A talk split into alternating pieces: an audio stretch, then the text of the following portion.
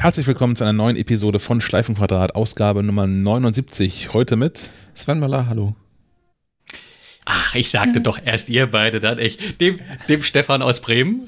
Und mir Sebastian Schack, hallo. Schack ist doch immer der Letzte. Ich bin immer der Letzte, ja. Das, das und das und der. Ah. Ich habe das gar nicht wahrgenommen, dass du es gesagt hast, Stefan, gerade. Tut mir leid. Ich war so fasziniert davon, wie, wie äh, Herr Möller hier sein, sein Sauerstoffzelt aufgebaut hat. nee, ich wollte nur mal messen, ob der Sauerstoffgehalt reicht, um über die Sendung zu kommen. Und, haben wir, haben wir Chance? Kommst, Nee, du, kommst du kein- durch? Leider kein Ergebnis, zu viel geredet nebenbei. Ah, oh Mann. Sa Sauerstoffzelt ist auch das richtige Thema. In dem lag ich nämlich heute Morgen schon. Ähm, als meine Tochter mir berichtete, wir sind schon quasi beim Aufreger der Woche, also zumindest mein Aufreger der Woche, der auch noch ungelöst ist, äh, mit ihrem iPhone ankam und sagte, geht nicht mehr. Mit der Nachricht, iPhone ist deaktiviert, mit iTunes verbinden. Und sie schwört äh, Stein und Bein, da nicht bei gewesen zu sein, also nicht den Code irgendwie mehrmals falsch eingegeben zu haben. Das lag die Nacht über auf dem äh, Nachttisch und ähm, heute Morgen eben gesperrt. Und äh, meines Wissens nach ist tatsächlich die einzige Möglichkeit, das äh, so ins äh, in die Deaktivierung zu treiben, äh, die, dass man äh, nicht nur einmal, sondern ich glaube zehnmal den äh, Entsperrcode falsch eingibt. Und sämtliche Warnungen ignoriert, glaube ich, ne? Ja. Haben wir nicht auch noch hingewiesen? Genau, dann. Ja, und es dauert ja dann auch immer irgendwie, du hast dann so eine Zeitspanne mit, jetzt warten Sie mal bitte zwei Minuten, bevor Sie es nochmal probieren. Und nu? Ja, und nun liegt hier ein iPhone, das deaktiviert ist, von dem es auch, glaube ich, nicht so ein richtig anständiges Backup gibt. Okay, hier können wir aufhören zu reden. ja. Mit, wann war der Sendungstitel? Kein Backup, kein Mitleid? Das ist schon ein paar Episoden her, aber Teil 2.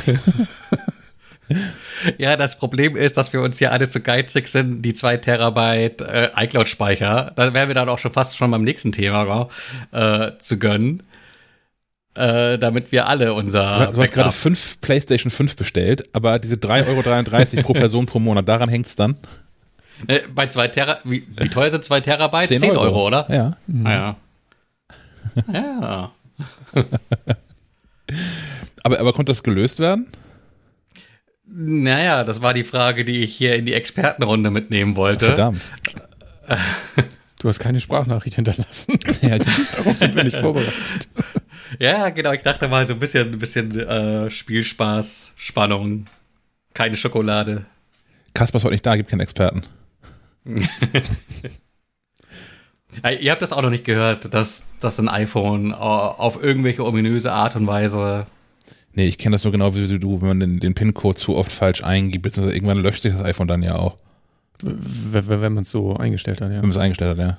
Was, was man übrigens tun sollte, kann man in den, in den PIN-Code-Einstellungen machen, dass wenn man den PIN-Code zu oft falsch eingibt, ähm, dass das iPhone sich einfach löscht dann. Aber Ja. dann sollte man unbedingt ein funktionierendes Backup haben. Oh ja, Sonst wäre es sehr ärgerlich. ja. Aber vielleicht äh, schlafwandelt deine Tochter vielleicht? Dass sie? Das war auch so meine, meine erste Frage. Na, meine erste Frage war, ob sie den Code geändert hat, weil wir haben hier so quasi äh, noch das, das, das Telefon unter elterlicher Aufsicht. Können wir auch vorstellen, dass deine Tochter in, in dem richtigen Alter für kritische Nachfragen ist. Ja, gut, mit 17 könnte man da schon auf die Idee kommen. ähm, aber wie gesagt, äh, sie sagt, nee, würde sie nicht tun, ohne nachzufragen. Ähm, ja. Hm. Nee, also müsste ich auch nochmal recherchieren, ob das sowas irgendwie sonst irgendwie passieren Ist die kann. Katze Aber darüber gelaufen? Mehrfach? Ähm, ja, das Problem Man ist, wir haben nicht. keine. Ah, Okay. Das Fenster war auch nicht auf, das kann auch nicht die Nachbarskatze gewesen sein im zweiten Stock, die senkrecht Spider-Man-mäßig die, die Wände hochsteigt. und du testest auch nicht auf dem töchterlichen iPhone irgendwie äh, Beta 14.2 oder sowas. Nee, nee. Hm. Na gut. Da können wir, glaube ich, nicht richtig helfen, ne? Jetzt gerade nicht, nee, aber wir können es mal recherchieren und dann vielleicht in der nächsten Episode aufklären. Mhm. Ja, ich, ich hatte ja schon mal so eine kurze äh, Google-Recherche angeschmissen und dann bin ich relativ zügig auf irgendwelche ominöse China-Software gestoßen, die einem das Blaue vom Himmel verspricht. Hm. Wo ich aber große Bedenken habe, da auch nur irgendwie ein Zentimeter in besagte Richtung zu gehen. Ähm, Verstehe ich gar nicht. Ich möchte nicht ausschließen, dass das funktioniert. Ich möchte aber auch nicht ausschließen, dass die Daten dann nicht nur hier vorhanden sind, sondern auch noch woanders. Das ist ein Backup, ist doch super. Ja, ja genau. Backup in der Cloud. So, alle Probleme einmal gelöst. Ja, nee, tatsächlich ist iCloud, Backup und Speicherplatz, das ist so nochmal mein Thema. Da habe ich mich gerade im, im, Freundeskreis in Diskussion geführt darüber, dass auch da ähm, Menschen kein Geld für Speicherplatz zahlen wollen. Und zwar stellt es da sogar, äh, bei der Person würde das das kleinste Ding, diese was ist das, 50 Gigabyte für, für einen Euro im Monat, ähm, würde schon ausreichen. Und nicht mal das, also die, dieser Mensch hat sich das aktuelle iPhone 11 Pro gekauft für ungefähr eine Fantastilliarde Euros. Aber an diesen 12 Euro im Jahr scheitert es dann irgendwie. Und ähm, ein Stück weit hat diese Person aber auch recht, finde ich, weil es wird immer und immer lächerlicher, dass Apple einem ähm, 5 Gigabyte kostenfrei zur Verfügung stellt, ähm, wo man doch hunderte und tausende Euros in diesen Laden irgendwie reinwirft, weil die meisten Menschen bleiben ja auch bei Apple und kaufen nicht nur ein, sondern auch zwei und ein drittes iPhone und ein viertes iPhone und ein iPad dazu und haben Mac und sowas.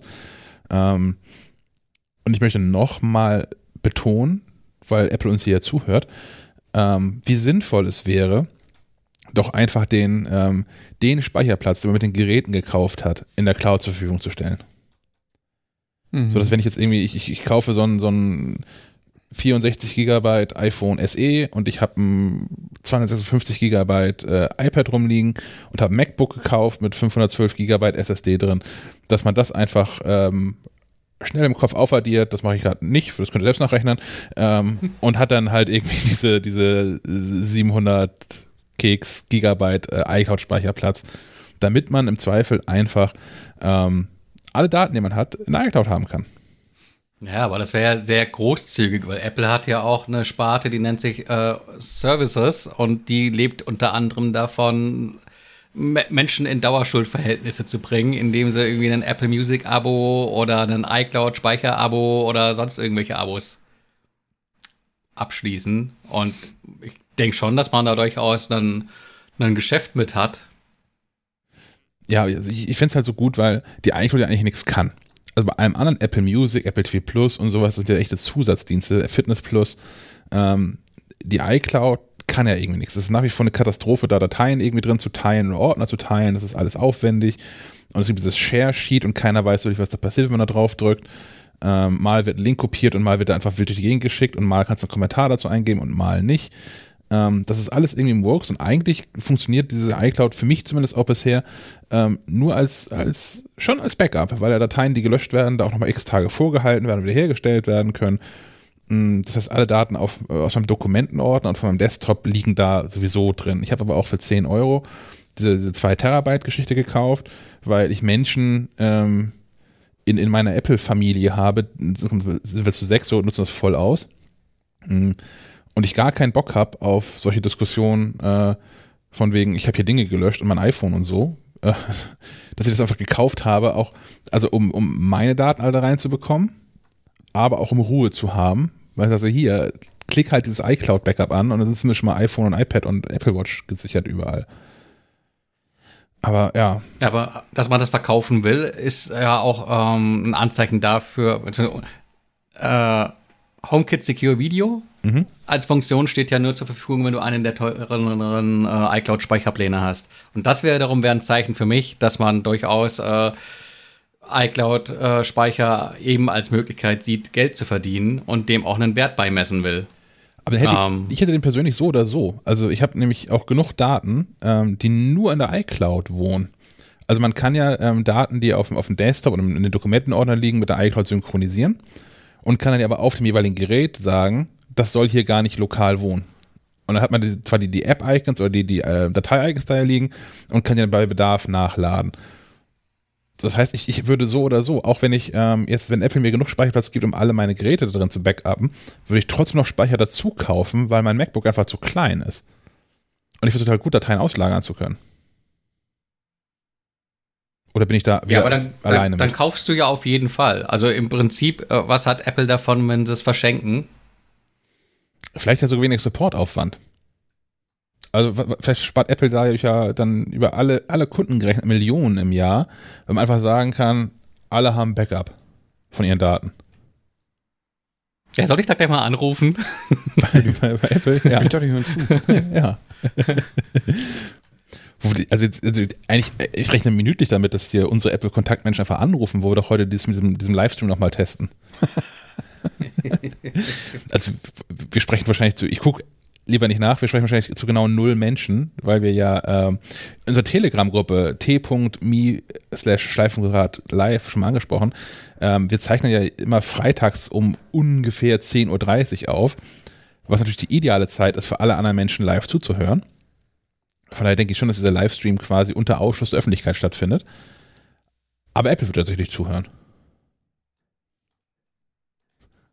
Ich, ich habe den äh, Chat, äh, den, die, die Gruppe im Blick. Noch ist da keine Nachricht eingegangen. Nee. Ich, ich, werde, ich werde berichten. Ich glaube auch, dass nichts passieren wird. Sven, Sven, Sven, Sven, erzähl, erzähl du uns von deinem iCloud-Speicher. Welches Abo hast du? Hast du überhaupt eins? Nutzt du das? Soll Apple das verschenken? Äh, ich habe das zweite, 200 Gigabyte. Ja. Für irgendwie 2 Euro im Monat oder sowas, ja, ne? Drei, ja, drei Euro. Mhm. Ähm, weil ich sehr viele Fotos habe und ich nicht dazu komme, damit irgendwas zu machen. Deswegen brauchte ich halt den Platz. Hm. Und das Ja. ist mir auch einfach wert. Ich gehe mal davon aus, dass die da nicht wegkommen. Zur Not haben die ja, liegen die ja noch auf dem, auf dem Mac zusätzlich rum. Als Backup vom Backup. Ja. Aber ich hätte nichts dagegen, wenn, wenn, die, wenn die das ein bisschen aufbohren. Ja, preislich kommen sie einem ja ein bisschen entgegen mit Apple One. Ja, mal gucken, was das wird.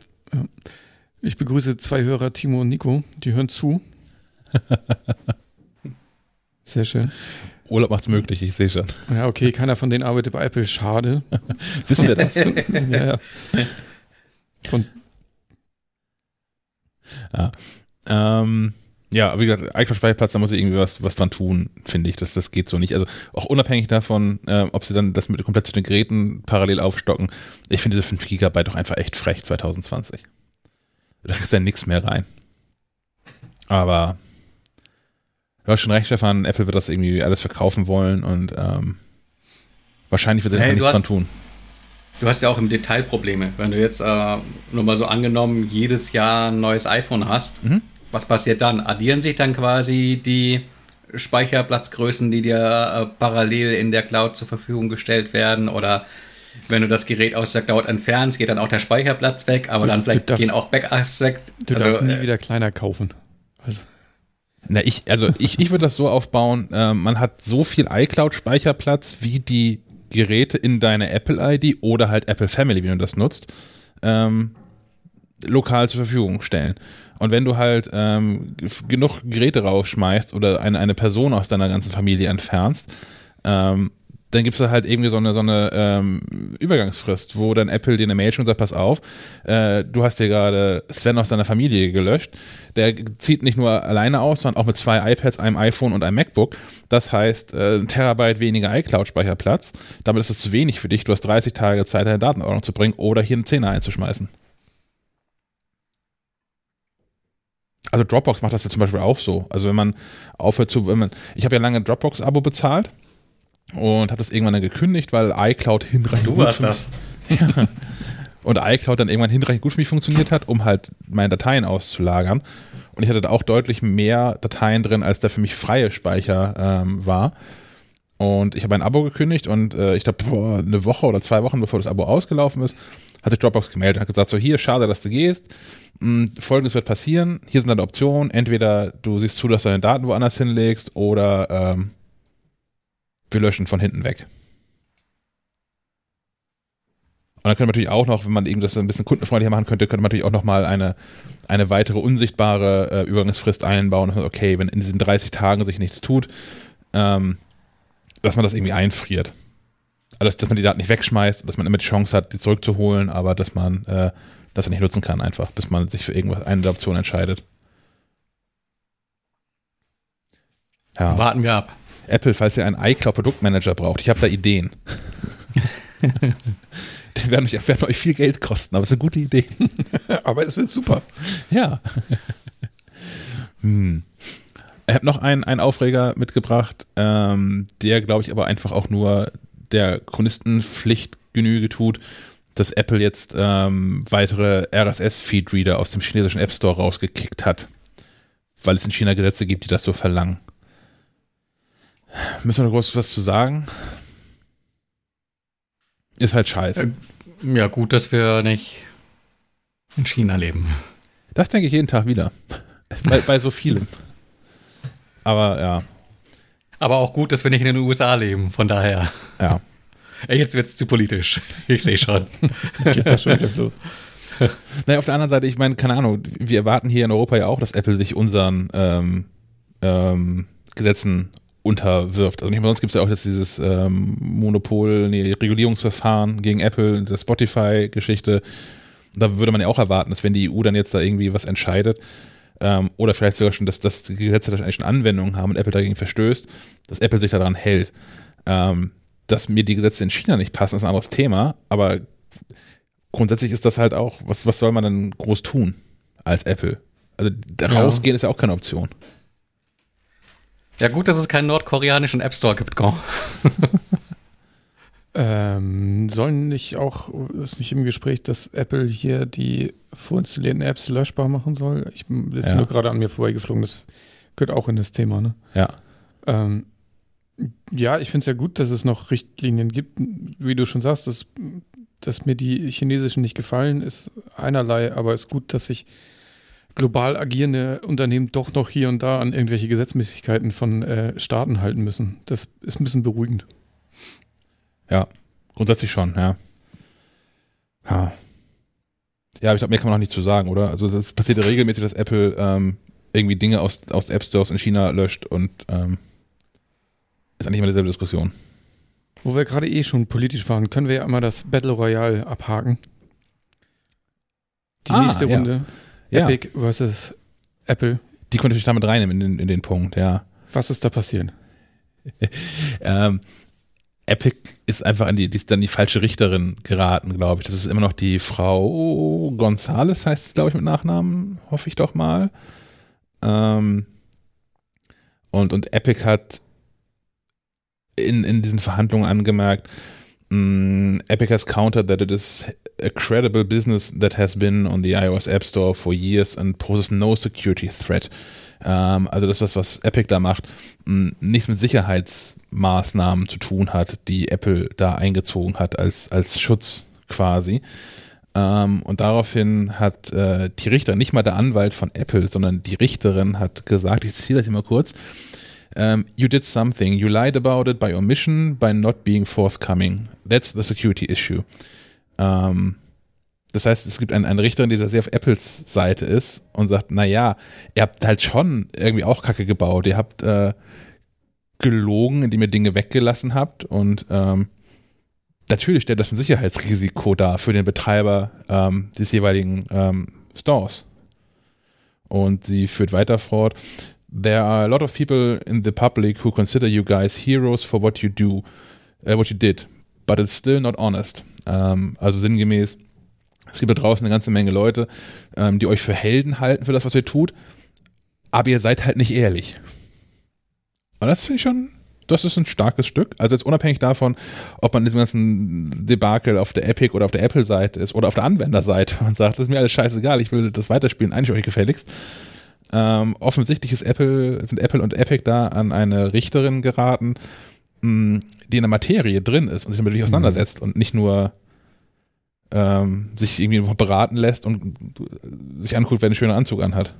Oder so. Ja, sie scheint ein bisschen auch Ahnung von der Materie zu haben. Das ist ganz gut, glaube ich. Ja. Das auch nochmal im zweiten, okay, das ist echt das Detail und das hätte jedem von der Straße auch so passieren können.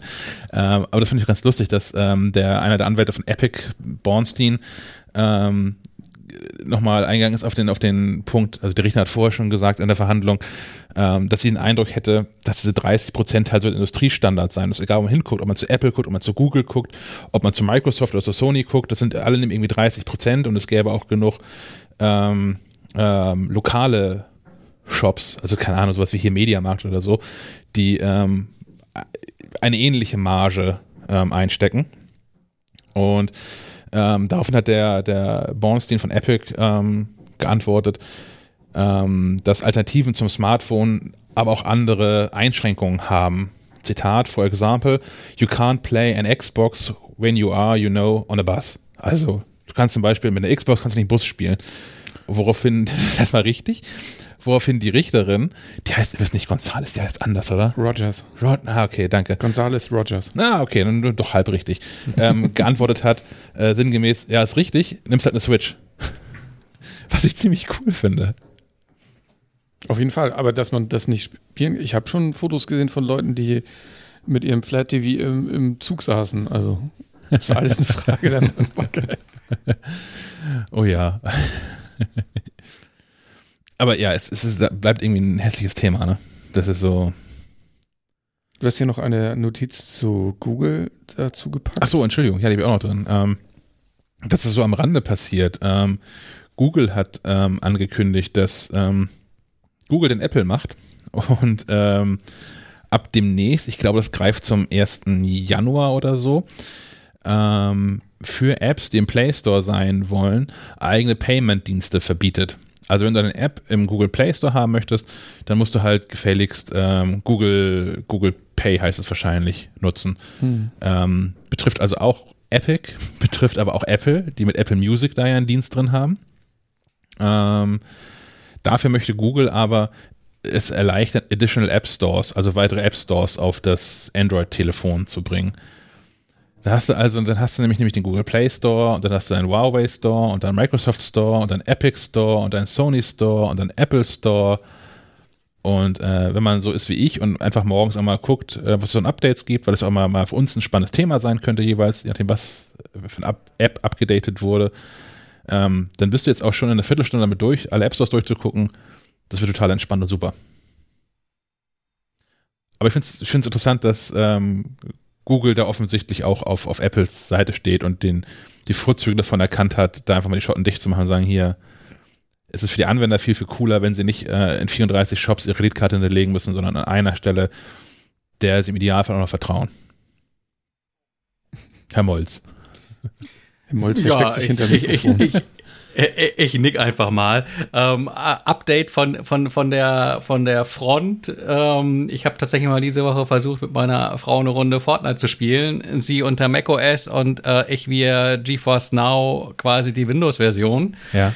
Und wenn man sich da nun zusammenschalten will, heißt das, mh, hm, ja, nee, sorry, geht nicht. Äh, Apple verbietet uns, unseren Client auf die aktuellste Version zu bringen, sinngemäß. Hm.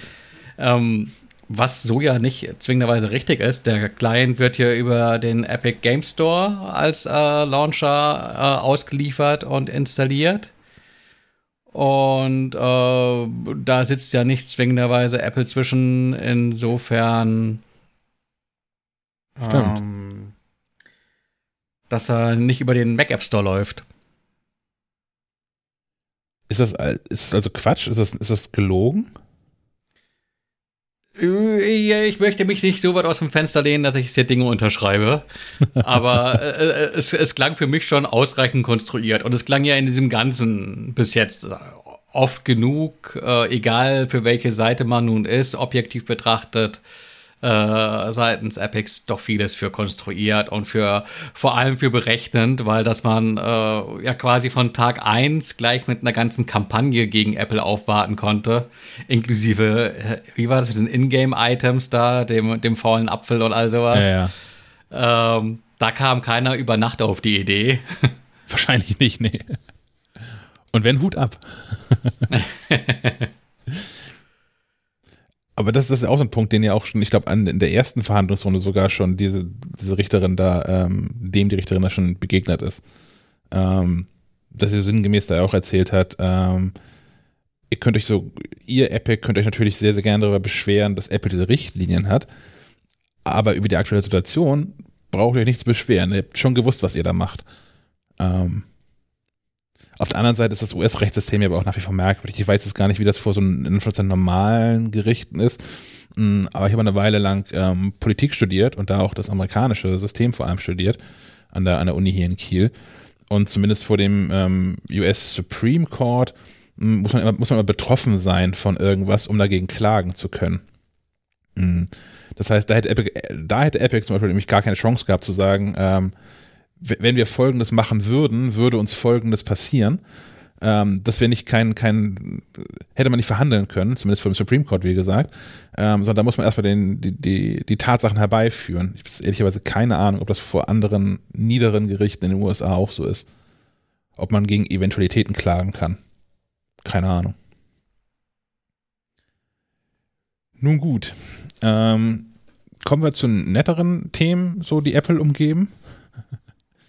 Das äh, iPhone 12 steht irgendwie so in den Startlöchern und wahrscheinlich ist das hier ja dann auch die mit Chance die, die letzte Sendung vor der nächsten live, großen Live-Sendung abends, oder? Wir haben jetzt heute auf dem Tag 1. Oktober. Wir spekulieren aktuell alle so ein bisschen darauf, dass wir, äh, 2. Oktober, ja, genau. Wir spekulieren gerade alle so ein bisschen darauf, dass. Ähm, Einem fällt's auf. ja, genau. Einer denkt hier mit, das ist gut. Ähm, wir spekulieren aktuell so ein bisschen darauf, dass am 13. Oktober so ein Apple-Event uns ins Haus stehen könnte mit den neuen iPhones. Ähm, obwohl, da machen wir Freitag auch noch eine Sendung, ne? Ja, das ist die, vorletzte Sendung vom Apple-Event, wahrscheinlich. Ähm, und da soll es irgendwie, die gibt es in verschiedenen Größen, mehr, mit mehr Speicherplatz. Hat das irgendwer von euch genauer verfolgt? Ähm, ja, also es gab so ein Hin und Her, was den Speicherplatz angeht. Äh, ich glaube, aktueller Stand der Dinge ist, es gibt mehr Speicherplatz, aber nur für die Pro-Modelle. Und bei den Pro-Modellen steht weiterhin im Raum, dass die zwar auch im Rahmen der Keynote gezeigt werden sollen, aber erst im November ähm, bestellt und dann auch ausgeliefert werden.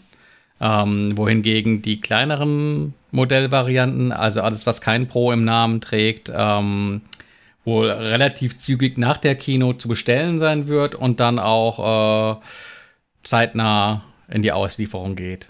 Ähm, da gibt es dann sowas wie das ominöse iPhone 12 Mini mit so einem, ich glaube, 5,4 Zoll Bildschirm und dann quasi das Gegenstück zum jetzigen iPhone 11 ähm, von der Größe her. Äh, heißt iPhone 12 und äh, wird Dinge mehr können und anders können und überhaupt und sowieso. Was genau sehen wir dann zur Keynote, aber ich glaube, da hatten wir auch schon ein vergangenes Mal drüber gesprochen. Ich glaube, so groß werden die Überraschungen nicht sein. War ja dieses Jahr auch bei der Apple Watch jetzt nicht so, dass man gesagt hat, Revolution. nee, wirklich nicht. Ich bin mit diesen Displaygrößen, ne? Ich bin ja nach wie vor. Ich bin da ja noch nicht. Also das. Ah, ich kann mir das schon vorstellen, weil ich glaube, es gibt genügend Leute, die diesen kleineren Bildschirm ganz cool finden. Aber der ist ja nicht ähm, wirklich klein. Das ist mein, das ist ja mein Thema. Also wir haben ja so, wenn man zurück, also dass das iPhone ähm, 6, 6S, 7, 8, die ganze Generation, die haben so ein 4,7 Zoll Display. Ähm, das iPhone 11, was jetzt im Handel ist, hat ein Display, was eine Diagonale von irgendwie 6,1 Zoll hat. Mhm. Das heißt, dieses iPhone Mini wird deutlich größer als so ein iPhone 8 Display und minimal kleiner als so ein iPhone 11. Ja. Ich glaube, da hat man auch noch keine, keine großen Renderings oder Dummies gesehen, oder? Ja. Ich, weiß ich gar nicht. nicht. Und ich, ich fände das irgendwie. Das ist, das ist eine komische Reihe, die sie dann da irgendwie aufbauen, finde ich. Also weil das iPhone SE ja immer noch haben. Also man hat dann ein SE, was ähm, 4,7 Zoll hat, hat dann das 12 Mini mit 5,4 Zoll, das 6, äh, das, das äh, 12 mit 6,1 Zoll.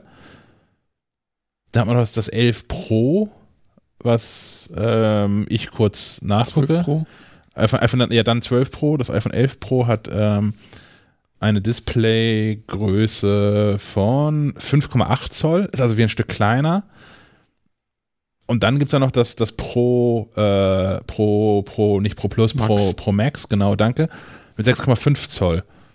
Also man hat dann 4,7, 5,4, 6,1, 5,7, 6,5. Ich bin raus. Zu viele Zahlen. ja, aber ich, ich meine, ich, ich glaube, wir haben da auch schon mal vor einem Jahr und auch vor zwei und auch vor drei drüber gesprochen, dass Apple es einfach nicht drauf hat, so Produktlinien zu konsolidieren und sauber zu gestalten und äh, Käufer nicht zu verwirren und da klare Strukturen zu haben. Was, Inzwischen glaube ich, das ist Strategie. Ja, ja, was ja bestimmt noch ein bisschen Absicht ist, wenn es zu klar wäre und man, man genau wüsste, wie das Line-Up ist und das Line-Up einfach mal fertig wäre. Das wäre ja nicht unbedingt förderlich für den, für den Verkauf. Es gibt große Geräte mit neueren, das ist schon alles, alles Absicht, dass es so ein bisschen durcheinander ist. Hm. Und man auch ich immer ein bisschen das Gefühl, den Drang verspürt. Dass jetzt vielleicht doch das Größere oder doch das Neuere, was aber wieder kleiner ist und ach ja, es wird spannend. Aber ist, ist das was, was normalen Menschen passiert? Also klar, wir können ja, da stundenlang darüber diskutieren. Aber ich glaube schon, also gerade dieser Upselling-Aspekt, dass du dann da stehst und denkst, ah, okay, hier, bei dem MacBook sehe ich das ganz oft. Wenn du an der einen Schraube drehst, dann bist du schnell bei einem Preis, wo du denkst, okay, jetzt sind es aber auch nur noch 50 oder 100 Euro mehr, um vielleicht doch noch mehr Speicher zu haben oder doch noch die bessere Grafik oder was auch immer. Es gibt ja diverse Stellschrauben.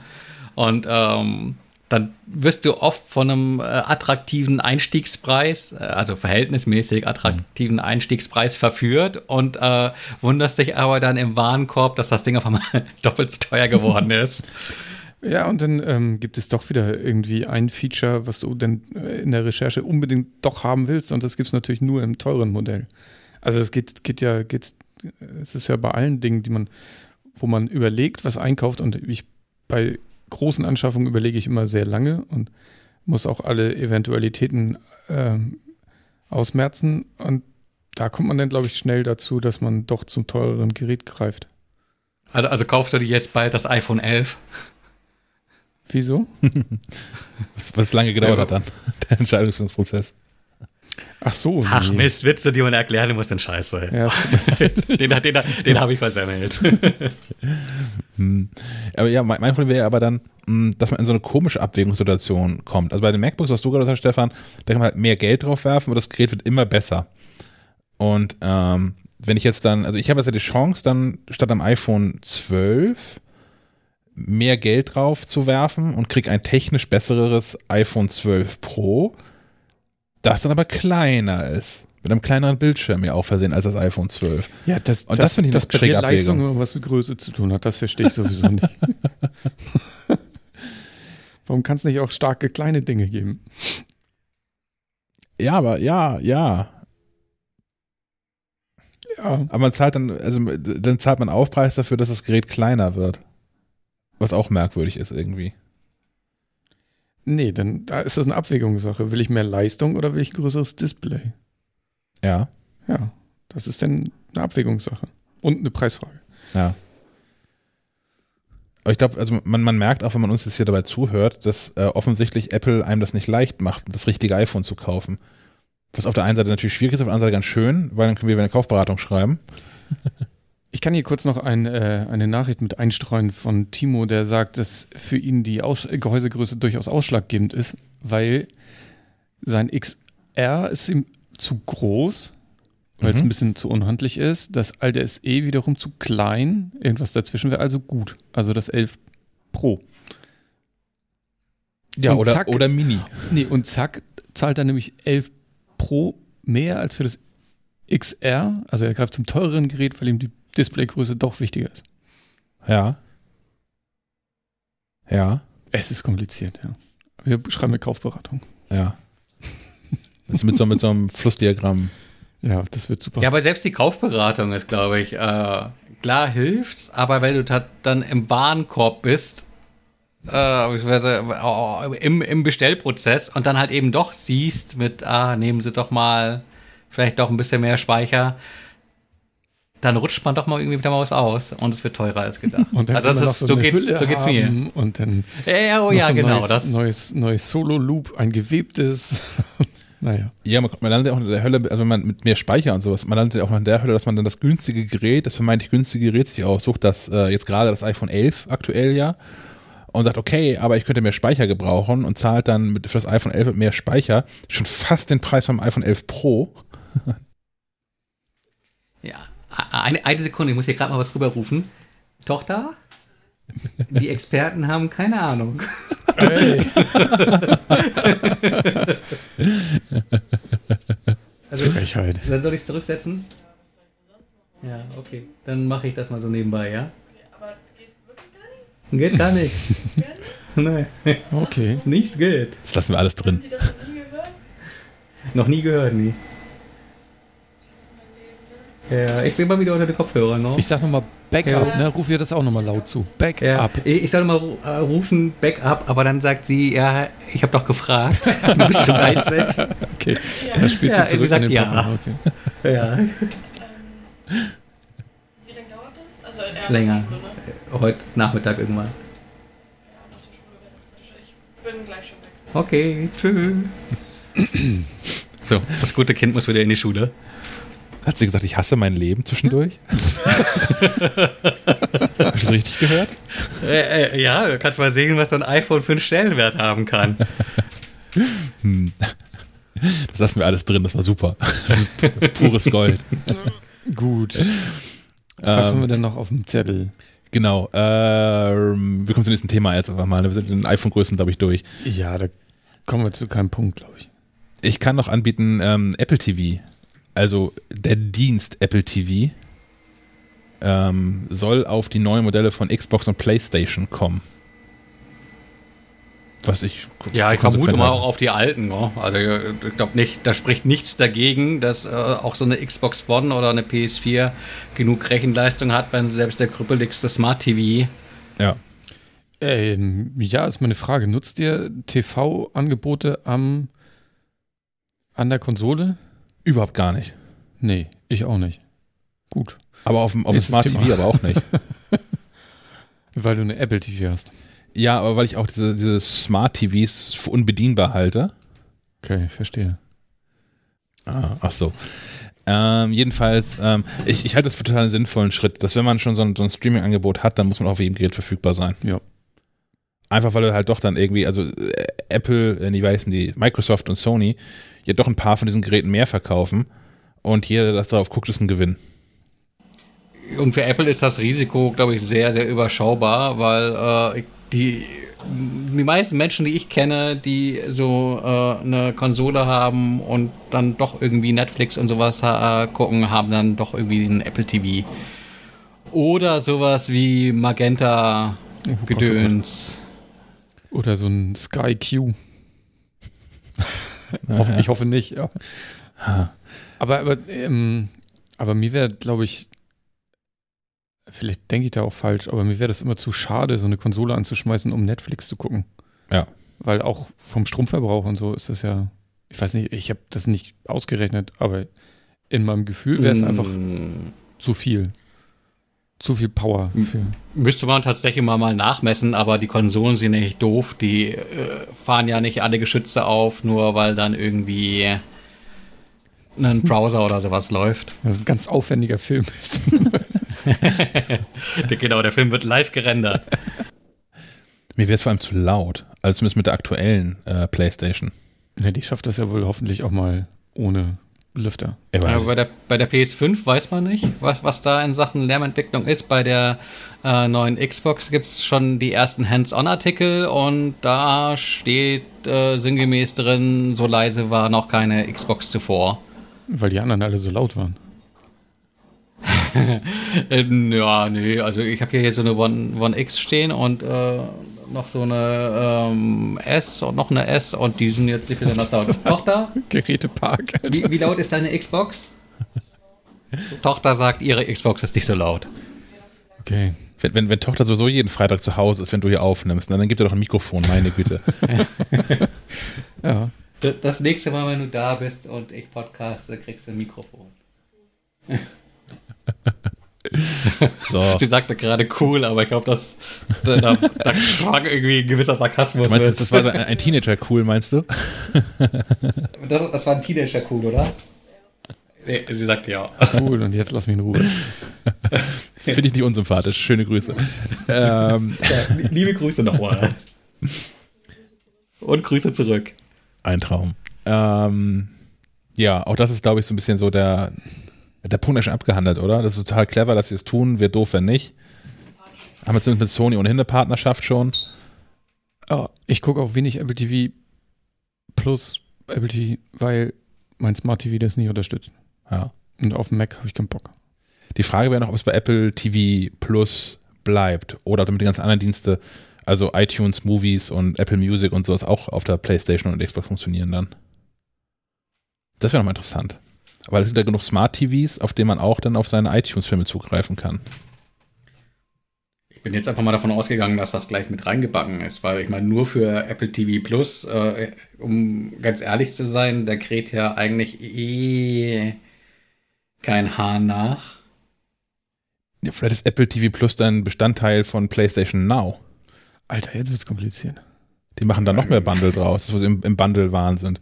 Und das, wo sie Apple One schon haben, was in Wahrheit Apple 3 ist, kann aber auch irgendwie Apple, Apple Sony 4 draus werden. Apple and Friends. Apple and Friends, ja. Friends Plus. Frau Freunde mit einem gewissen Extra? Oh, schön. Hm, oh Gott. Extras. Ähm, diese, diese Widget-Geschichte auf dem iPhone. Mhm. Ähm, haben wir schon in äh, der letzten Episode, der jüngsten Episode, ausgiebig drüber gesprochen. Ähm, von daher ist das hier quasi ein, ein kleiner Werbeblock. Wir haben in den Shownotes verlinkt den Artikel vom Kollegen Kasper, der äh, derzeit Urlaub hat. Ähm, und trotzdem nicht mitmacht, was auch irritierend ist. Hätte doch Zeit. ja. Ähm, der hat einen recht ausführlichen äh, Widget-Guide geschrieben. Also für, für Menschen, die sich da jetzt mal mit auseinandersetzen möchten. Was ist, was ist das alles? Was soll das alles? Was kann das alles? Äh, was für Apps brauche ich vielleicht, um äh, eigene Widgets zu erstellen? Und wie geht das? Ist ähm, natürlich ein MacLife Plus Artikel, aber es lohnt sich. Ähm, hatten wir schon mal so einen Aufruf in Richtung Leserschaft gestartet, dass man uns doch gerne beglücken kann mit Screenshots der eigenen Homescreen-Kreation und vielleicht zwei, drei Zeilen dazu, warum man Dinge so gestaltet hat, wie man sie gestaltet hat?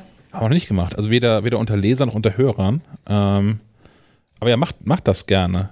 Ähm, vielleicht auch, wer das jetzt hört, direkt in die Telegram-Gruppe rein. Äh, t.me slash live. Da könnt ihr euch gleich genug äh, Flak abholen von anderen Leuten, die da drin sind, wie scheiße euer Homescreen jetzt aussieht. Ja, ich, ich könnte mir dann vorstellen, dass man das äh, auf, auf maclife.de vorstellt. Ja. So Screenshot und dazu zwei, drei Sätze, wieso, weshalb, warum. Und dann der nächste. Und vielleicht kann man sich ja die ein oder andere Idee äh, abholen, was man selbst anders oder besser machen kann. Ja. Oder auch nicht. Vielleicht können wir ein Voting draus machen, was, was die drei besten Oh, Screens sind. Kennt ihr noch Hot or Not? Das machen wir mit Homescreens. Ja, aber ich nicht. Ich find's super. Ja. Das hat Stefan eine Aufgabe, finde ich gut. Ist weg von der Straße. Oh je, oh je. Hm. Ja, ach, weg von der Straße, sagt es schon leicht. Ich kämpfe hier gerade mit dieser Familienkonfiguration auf der Apple Watch, weil Ah. ich dazu ja einen Artikel äh, schreiben will, soll, darf, muss. Und äh, ja, es ist nicht so trivial. Oh, wann hängt's denn? Äh, es, es hing zuerst daran, dass es überhaupt gar, gar nicht erst wollte. Äh, Und dann, wenn es dann funktioniert, dann hat es irgendwie äh, den Beigeschmack von Bürokratie. Da muss man irgendwie Accounts links und rechts des Weges bestätigen und tausend Dinge abnicken, weil man ja dann theoretisch auf dem eigenen iPhone Zugriff auf die Daten eines Familienmitglieds hätte. Ja, ich meine, alles äh, äh, gut gedacht, aber äh, es, es ufert aus und, und wird zum Abendprogramm. Und ähm, ich dachte erst, es liegt, es liegt an der, an der Watch, mit der ich das probiere, aber es ist dann halt auch tatsächlich so, dass du am Ende des Tages gar nicht so wahnsinnig viele Funktionen nutzen kannst. Hm. Ähm, also Bl- Blutsauerstoffmessung fällt weg, ähm, aber hätte ich jetzt auf der SE sowieso nicht gehabt. EKG kannst du wohl auch nicht nutzen. Ähm, Schlaftracking, von dem ich ausgegangen bin, dass es funktioniert, geht auch nicht. Ähm, ja, Und ähm, dann bleibt auch noch das Thema, äh, das Ganze will ja auch so ein, äh, eine Mobilfunkanbindung haben, sprich äh, einen eigenen Vertrag oder eine, über so einen Tarif-Add-on irgendwie eingebunden werden. Jetzt habe ich auf meinem iPhone so einen Prepaid Collier Vodafone Tarif drauf und der sagt mir schon gleich beim Einrichten, ist ja schön, dass du bei Vodafone.de bist, aber dein Vertrag unterstützt diese Watch erst gar nicht.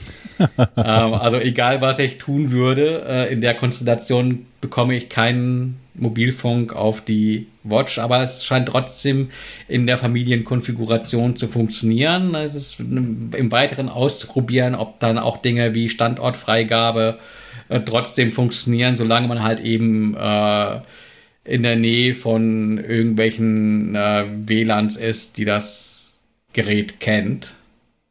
Hm. Ähm, ja, aber es, ist, es scheint mir eine sehr spitze Zielgruppe zu sein. Und glaube ich auch wirklich äh, erst der erste von mehreren Schritten, um die Apple Watch äh, vom, vom iPhone zu äh, emanzipieren. Und der erste Schritt war ja überhaupt schon mal da irgendwie Mobilfunk draufzubringen und sagen zu können, okay, du kannst dein, dein iPhone zu Hause liegen lassen, wenn du mal irgendwie äh, ins Fitnessstudio gehst oder so, aber trotzdem erreichbar sein willst. Aber trotzdem ist ja eine Vielzahl von Funktionen immer noch aufs iPhone angewiesen. Das, das wird sicherlich noch, noch ein WatchOS oder noch ein WatchOS mehr dauern, bis Dinge da Nichtsdestotrotz, ich schaue mir das mal über das Wochenende an und hoffentlich kommende Woche dann den Artikel. Ich bin Aber so ein bisschen enttäuscht. Ich bin, ich bin sehr gespannt, wie das so sich in, in, in der echten Welt so macht. Aber allein, dass das, das Vodafone als ja nun doch ähm, einer der größeren Carrier Europas da nicht mitspielt, ist ja schon mal interessant. Nein. Ähm, die werden halt wahrscheinlich anfragen, ob das mit dem Vertragsmodell geht. Wenn da halt eben Prepaid, äh, äh eine Prepaid-SIM drin steckt, äh, wird die Abfrage negativ ausfallen. Wenn ich jetzt irgendeinen Laufzeitvertrag drin hätte, der es mir ermöglicht, äh, so Multisim-mäßig ähm, da noch eine eSIM für, keine Ahnung, 5,50 Euro im Monat dazu zu buchen, hm. dann hätte er wahrscheinlich bei der Einrichtung gesagt, ja, hier ähm, kannst du machen. Kostet aber extra. Aber wäre Vodafone dann nicht clever, genau das zu erkennen und sagen, ach guck mal hier, du willst so ein Apple Watch Kinderdings einrichten, musst du hier klicken, hast du Vertrag. Ja, da das ja aber alles in der Watch-App stattfindet, hm. stelle ich es mir als äh, sehr kompliziert vor. Ja. Aber auch da, Apple will ja, dass du das kaufst. Also Apple will ja, dass du das dann, dass du das auch nutzt. Also wäre Apple ja daran gelegen, wenn sie ohnehin schon das ja nicht offen haben, sondern in jedem Land ähm, so ein paar Carrier haben, mit dem sie, mit denen sie kooperieren. Keine Ahnung, vielleicht müsste man dann einfach irgendwie von da aus auf, auf Vodafone.de geschmissen werden und sagen, guck mal, hier ist die Lösung, kaufst dir diesen Vertrag für 438 Euro im Monat und alles für gut. Ich war auch etwas irritiert. Ich habe so vorher so ein bisschen recherchiert und dann auch gesehen bei den Kollegen von Heise in der Newsmeldung, dass es wohl irgendwie einen Anbieter in Deutschland gibt, der äh, eine eSIM auch losgelöst anbieten würde, die sich äh, für Familienkonfigurationen eignet. Okay. Ähm, nur ähm, finde ich die, das Angebot in der Auswahl nicht. Beziehungsweise es gibt erst gar keine Auswahl, sondern ich scheitere gleich an dem, ey, du hast Vodafone.de, deinen Vertrag erlaubt das nicht. Hm. Du kommst hier nicht rein. Ähm, ja, mal gucken. Ähm, ich, ich glaube, dass, dass sich das einfach mit der Zeit entwickeln wird. Und da halt auch der Gedanke, okay, mit, mit WatchOS 7 wird das einfach nicht passieren, dass das äh, groß äh, benutzerfreundlicher und einer breiteren Masse zugänglich sein wird. Ähm, wartet man mal ein Jahr oder zwei, dann wird das ein größeres Thema sein. Also so, so jetzt äh, aktueller Stand, denke ich, äh, ist das vor allem irgendwie so ein Feature, wenn du irgendwie einem äh, Kind so eine digitale Handfessel anlegen willst, um zu wissen, wo es ist, dann aber halt eben auch über einen Vertrag verfügst ähm, und dir das auch nichts ausmacht, für ähm, die Smartwatch monatlich extra zu zahlen. Ähm, und vielleicht auch, wenn man äh, betagteren Familienmitgliedern so eine Apple Watch äh, umtun will, weil mit Blick auf ähm, Notfall, SOS äh, und Sturzerkennung ähm, das vielleicht sogar so ein Hausnotruf ersetzen könnte. Mhm. Ähm, bei Notfall-SOS war das ja auch so, dass dann nicht nur äh, der Rettungsdienst alarmiert wird, sondern auch der hinterlegte Notfallkontakt. Ist das nicht aber allgemein sowieso so? Wenn ich in, in meinem Notfallpass auch Notfallkontakte hinterlegt habe, dann ist das doch jetzt auch für mich als jemand, der die Apple Watch für mich konfiguriert hat und nicht als äh, äh, äh, ähm, Familienkonfigurationsuhr. Wobei ich, Ähm, wobei ich gar nicht weiß, was dann, ich habe das noch nie so wirklich getestet, was dann genau passiert. Werden die alle informiert oder gibt es so ein, so ein, so ein Round-Robin-Verfahren? Also jeder, jeder wird dann angerufen, bis einer rangeht oder irgendwie. Hm. Ich muss da mal aufräumen. ja, äh, glücklicherweise noch nicht in der Praxis ausprobieren müssen. Ähm, aber du würdest das ja auch tatsächlich dann konfigurieren wollen, auf, nicht auf deiner eigenen Watch, die du einfach weiterreichst, sondern halt auf einer speziell dafür eingerichteten. Ja. Ähm, und ich glaube, dann kann das auch preislich attraktiv sein, weil ich glaube, so ein Hausnotruf ist, ist nicht sonderlich günstig und so eine Hausnotruf-Armband, ähm, da muss ich mich auch noch reinlesen. Ich glaube, die können auch nicht so wahnsinnig viel. Im Prinzip ist das ja nur ein Knopf. Und vielleicht auch noch ein Knopf, der merkt, wenn man hinfällt, aber äh, mehr kann das halt nicht. Ja. Ich glaube, da könnte eine Apple Watch tatsächlich mehr können und weniger kosten. Ähm, ja, wie gesagt, ansonsten ist es halt irgendwie, kannst halt gucken, ob das Kind auf dem Schulweg wieder äh, beim Comicladen vorbeigeht. Ich kann mir vorstellen, dass die Teenager-Tochter das auch cool findet. Äh, ja, das, das, daher war ja mein Verdacht. Vielleicht hat sie versucht, den Code zu ändern. Aber äh, nein, nein, unsere Policy ist hier, wir geben alle unseren Standort gegenüber den anderen frei, damit jeder weiß, wo der andere ist, weil kann ja auch mal was sein. Ja. Und gerade bei einer Teenager-Tochter äh, ist, glaube ich, auch im Sinne ihres eigenen Schutzes. Das Und, ist, ist wohl äh, leider so, wenn- ja. Ja, wenn man, wenn man einen offenen Umgang pflegt und da auch mit offenen Karten spielt, ist das ja okay. Also es ist ja nicht so, dass man da Dinge tut, von der die andere Partei nichts weiß. Das, das ist ja auch eine Neuheit gewesen. Ich glaube, mit iOS 13 kam das. Ähm, vorher konntest du diese Standortverfolgung über die äh, Wo ist App ja quasi ohne das äh, Wissen ähm, der Gegenseite laufen lassen. Wenn du dir jetzt so Benachrichtigungen einstellst mit äh, gib mir Bescheid, wenn dieser Standort verlassen wird, kriegt die Gegenseite ja auch eine Nachricht mit äh, äh, XY will wissen, wenn du diesen Standort verlässt.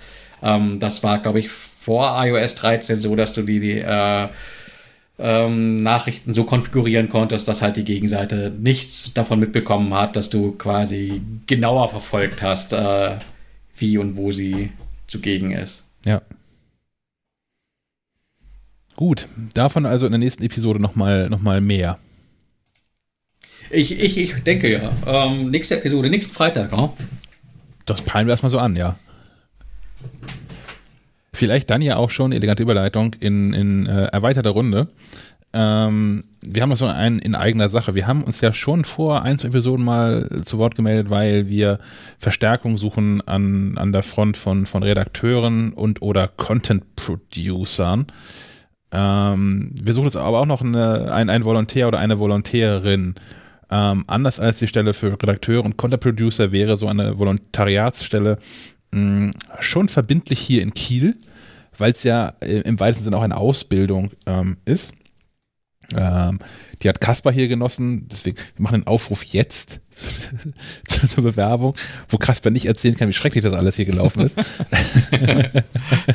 ähm, Nein, wir haben äh, auch da äh, eine Beschreibung, einen Artikel dazu ähm, verlinkt, wo ich nochmal ein paar Worte mehr als in der Stellenbeschreibung reingeschrieben habe, wo, wo, was man hier eigentlich so erwartet und wie das hier so läuft. Ähm, Volontariat bei der, bei der MacLive. Wenn das irgendwie interessant klingt, ähm, meldet euch gerne bei uns. Ich versuche mich zügigst zurückzumelden auf solche Und Bewerbungen. wer wissen will, wie es wirklich war, der kann ja Kasper direkt mal ansprechen. Ja, Er ist ja auf sozialen Medien zu finden oder sonst auch in dieser Telegram-Gruppe. Ja, genau. ähm, ja, für mich ist auch gar nichts so zu sagen. Ne? Also man mit im Preis mit drin ist quasi die Teilnahme an diesem Podcast. So, das ist vielleicht auch Anreiz genug, einfach mal Ja, klar, uns hier zwei Jahre des Lebens zu schenken. auf jeden Fall. Also schenken, nein, also es, ist schon bezahlt. Also Gottes Willen. Ähm, ja, bewerbt euch und dann ähm, könnt ihr hier vielleicht bei dem ganzen Kram, den wir so machen, demnächst mitspielen.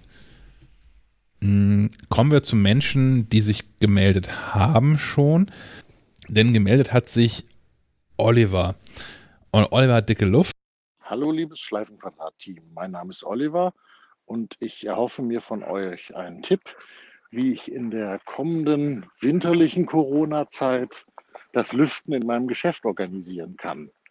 Bislang war es kein Problem, Fenster und Türen offen zu halten und damit für ausreichende Belüftung zu sorgen. In der kälteren Jahreszeit wird das so ohne weiteres nicht mehr gehen. Ich würde mich gerne von meinem iPhone oder von der Apple Watch jede Stunde ans Lüften erinnern lassen. Allerdings nur zu bestimmten Zeiten. Nach Schließung des Geschäftes oder am Wochenende möchte ich diesen Hinweis in meiner Freizeit selbstverständlich nicht haben. Vielleicht äh, könnt ihr mir eine App empfehlen oder vielleicht gibt es auch bordeigene Mittel im iOS, mit denen sich das realisieren lässt. Vielen Dank für einen guten Tipp und liebe Grüße. Er will sich informieren lassen oder er will sich erinnern lassen, dass er alle Stunde das Fenster aufmacht, aber das nur zu seinen Geschäftszeiten, quasi Genau. von 8 bis 18 Uhr, sag ich mal. Ja. Ja. Stefan, sag mal, wie würdest du das machen? Äh, b- äh, Klima einbauen. Klimaeinbau. Also Klimagerät. Ja. Ja, gut, ich glaube, Das scheint keine Option zu sein. nee. Also ich hatte nur, also meine erste Idee war einfach, man macht acht Erinnerungen. Also zu festen Zeiten dann. Ja. Wochentags.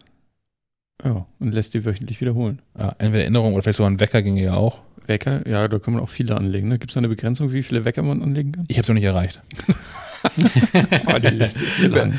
Bist du auch so einer, der morgens irgendwie zehn Wecker hat, Nein. alle fünf Minuten rappelst? Nein, nein, wirklich nicht. Aber äh, ich habe das schon gesehen bei anderen Menschen, die sich morgens siebenmal wecken lassen. Ich so, Alter, mein Tag wäre gelaufen, wenn ich das mitmachen müsste. Bei, bei uns ist es aktuell so, dass wir verschiedene Dinge haben. Also ich habe ja hier Ihr habt Kinder. Ja, gut, die wecken auch ganz gut, aber in letzter Zeit, dank der Dunkelheit, sind die morgens auch echt verschlafen und irgendwann müssen wir aufstehen. Ähm, ich habe ja hier die, die White Things Scanwatch, die mich sanft weckt in einer Nicht-Tiefschlafphase, dank Vibration. Wenig später geht dann äh, ein, ein, ein Radio an, sag ich mal, das Internetradio abspielt mit Musik. Äh, Im Nachbarzimmer steht ein Philips Tageslichtwecker, wo das Licht eine halbe Stunde früher langsam angeht und dann nochmal irgendwelche Vögel einsetzen. Also irgendwann wird, werden wir alle wach. Aber alles schön sanft. Ich kenne nur deinen Musikgeschmack. wie, wie, wie lässt man sich dann sanft von Metal wecken? Ah, Ich habe da einen guten Radiosender entdeckt, Okay. der macht brauchbare Musik. Beginnt nicht mit einem Schlagzeug- Schlagzeug-Solo. Nee, selten. Mm, Oder so ein Schreikrampf. ah. Ansonsten könnte man noch sowas machen mit Automation. Ähm, ich habe an zwei meiner ähm, Fenster, habe ich von Elgato, äh, von Eve heißen die ja inzwischen, gibt's so Fenster-Dinger, die Sensoren. haben Sensoren, genau. Da klebt man eine an den, an den Rahmen und eine an das Fenster selbst und ähm, wenn die beiden Sensoren sich sehen, ist das Fenster zu und wenn die beiden Sensoren sich nicht sehen, ist das Fenster offensichtlich offen.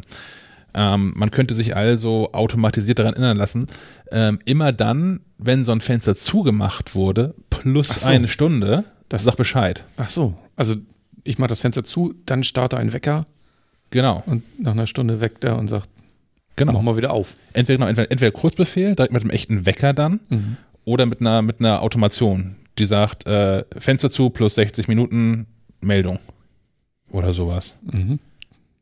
Mm, Ist natürlich aber auch schon dann mit Investitionen verbunden, weil diese Mhm. Dinger kosten auch, die kosten 40, 50 Euro, glaube ich, diese Sensoren für die Fenster. Ähm, klar, wenn man, je nachdem, wie man das rechnet, ne? wenn man das aufwiegt gegen, ich kriege Corona und sterb, ist 50 Euro vielleicht auch okay. Aber trotzdem ist es halt für, für so ein Fenstersensor ist es halt nicht wenig Geld. Ähm, da fand ich nochmal intelligenter, das ist super, wenn man sich bei dem Wort intelligent so verstanden ähm, was, Intelligent. genau. Was, was du noch vorgeschlagen hattest mit den Kollegen von NetAtmo. Ach, dass man einen Raumsensor äh, installiert. Aber das ist ja, ich weiß nicht, wie weit das funktioniert. ob das gilt. Also der misst ja die Raumluftqualität und wenn die absinkt, dann könnte, könnte der ja auch eine Nachricht schicken. Genau. Ich weiß jetzt nicht, wie granular man den einstellen kann. Ich habe den nie benutzt. Er hat natürlich den Vorteil, dass das Ding so ein bisschen Rücksicht darauf nehmen könnte, äh, wie viele Personen im Raum drin sind. Also natürlich die, die, die Raumluft natürlich auch schlechter, schneller schlecht wird, wenn fünf Leute im Raum sind, als wenn nur einer im Raum ist. Mhm. Ähm, damit ja auch einfach jetzt so statistisch gesehen die Chance steigen müsste, dass da so Coronaviren durch die Gegend äh, fliegen. Und vielleicht ist es auch gar nicht clever dann, wenn halt regelmäßig mehrere Menschen im Raum sind, nur alle Stunde zu lüften. Vielleicht ist es in bestimmten Situationen sinnvoll, schon nach einer halben Stunde wieder zu lüften dann, Mhm. wenn so ein Ding rot in der Ecke aufblinkt. Das wäre, äh, das halte ich für die intelligenteste Lösung, ehrlicherweise. Ja, Auch wenn das Ding nicht auf Corona testen kann. Das wäre verrückt. Ja. Grüße an Ray aus der Schweiz. Ist gerade live dazugekommen. Äh, wir haben zwei weitere ähm, Wortmeldungen. Diesmal habe ich auch Audio mitgebracht mh, von Juno, der ähm, das Ganze tatsächlich auch in, in zwei verschiedenen Sprachnachrichten gepackt hat. Ich spiele mal die erste ein. So, ich habe jetzt noch eine weitere Frage. Das ist mir heute aufgefallen. Ich habe mein MacBook Pro 2015 auf das neueste Catalina aktualisiert. Und jetzt ist es noch nicht macOS Big Sur. Ich weiß nicht, ob das schon draußen ist. Allerdings ist jetzt in meinem Safari-Browser schon diese Tracking-Funktion aus macOS Big Sur drin. Und ich wollte fragen, ob das jetzt ein Bug ist oder ob das normal und gewollt ist. Und ob eigentlich macOS Big Sur schon draußen ist oder ob das einfach ähm, eine frühe Funktion von Catalina ist, dass sie es dort schon reinbringen. Dankeschön. Tschüss. Ich habe jetzt fleißiges Kopfschütteln und Kopfnicken gesehen von euch beiden. Ja, genau. Also nein, es ist noch nicht Big Sur, es ist auch noch nicht draußen, aber es ist schon, die Safari-Datenschutzfunktion hat äh, Apple schon mal rausgehauen mit Safari 14, das sowohl für Mojave als auch für Catalina erschienen ist letzte Woche, glaube ich, ne? Äh, ja. Stefan? Ja, ich hab genickt. Okay. ich dachte, Äh, lau, lau, laut hörbar für unsere Leser. du hättest noch eine äh, Ergänzung. Gut, kommen wir direkt zum zweiten Einwurf von Juno. Hallo, hier ist nochmal Juno. Ich habe, glaube ich, schon einmal eine Nachricht gesendet. Es gab ja bei der WWDC ähm, ein paar Memes drüber, ähm, mit, wegen diesem Jiggle-Mode. Und ich habe gerade entdeckt, dass ähm, im Apple-Event 2010, wo der iPod Nano äh, Touch vorgestellt wurde, schon der Jiggle-Mode erwähnt wurde. Hier ist ein kleiner Ausschnitt. I listen to albums a lot, and I want that on the home page. I just push down and jiggle it and move it, just like I can with my other iOS devices. So now I have albums on the event. So, das war's. Danke, tschüss. Ähm, also mir, mir ein Hinweis darauf, dass der äh, Jiggle-Mode, wie Craig Federighi ihn genannt hat, ähm, nichts Neues ist. Aber ja, richtig, das ist auch nichts Neues. Ähm, hat ähm, das iPhone ja auch iPhone OS 1 hatte das schon, oder? Da konnte ich, konnte ich bei iPhone OS 1 schon die, die Apps neu anordnen auf dem Homescreen. Da gab es ja nur eine Handvoll. Auf jeden Fall relativ zügig ging das ja auch schon. Ähm, hat Apple aber, glaube ich, auch nach wie vor clever gelöst, finde ich. Also, dass es, dass es einen Modus gibt, in dem sich alle Dinge sowieso bewegen, um anzuzeigen, dass sie jetzt bewegt werden können. Das ist so UI-Design, wie man sich das, glaube ich, vorstellt. Oder in dem Fall User Experience ähm, Design. Mm, Ich habe noch eine weitere, wir haben noch zwei äh, weitere Meldungen. Die kamen allerdings beide per Text. Ähm, einmal ein, ein unbekannter Hörer aus Hessen, ähm, Grüße. der, Wo, woher weißt du, dass er aus Hessen ist? Weil es Liest geschrieben- man das im Dialekt? weil er es geschrieben hat, Okay. ähm, der im Prinzip fragt, ähm, ob wir glauben, dass ähm, das iCloud-Backup für den Mac kommt. Wenn Apple vorhin richtig zugehört hat, ähm, dann ja. Ja. Also es schließt an unsere Debatte von vorhin an, dass die iCloud-Speicherpläne ähm, uncool sind. Grundsätzlich unabhängig davon, ob Apple einem mehr Speicherplatz schenkt oder nicht, fände ich es wirklich angebracht, dass man ähm, auch auf dem Mac ein iCloud-Backup machen könnte. Klar, Apple müsste dann noch größere Speicherpläne verkaufen, unter Umständen, weil äh, man kann ja sich auch ohne Probleme so, so ein Terabyte in sein MacBook rein konfigurieren und wenn man dann an Familienfreigabe denkt und mehrere in dieselbe Cloud backuppen, ähm, aber grundsätzlich, ich finde es total clever. Weil ich sehe das auch in, im Umfeld, also so die, das unmittelbare Umfeld habe ich ganz gut dressiert. Die machen Backups von Dingen.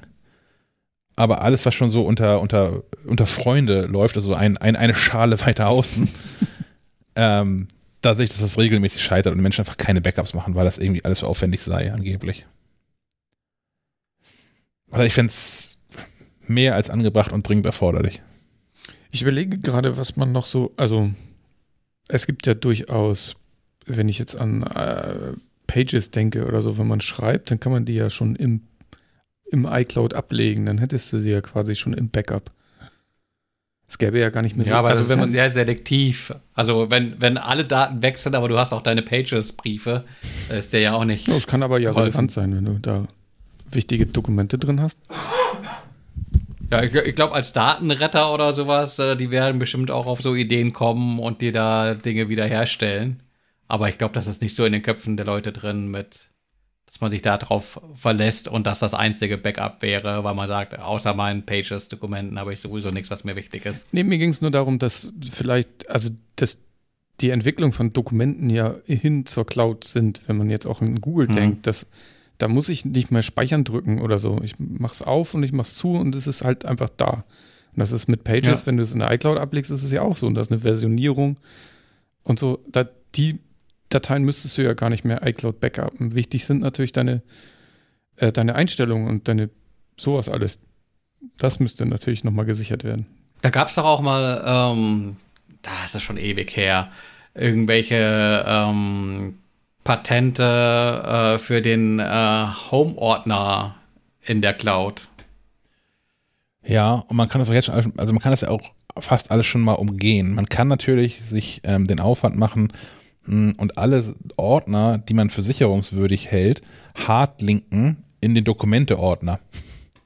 Also man könnte ja ein, man kann einen Hardlink erstellen ähm, von äh, vom Programme-Ordner auf Dokumente slash Programme.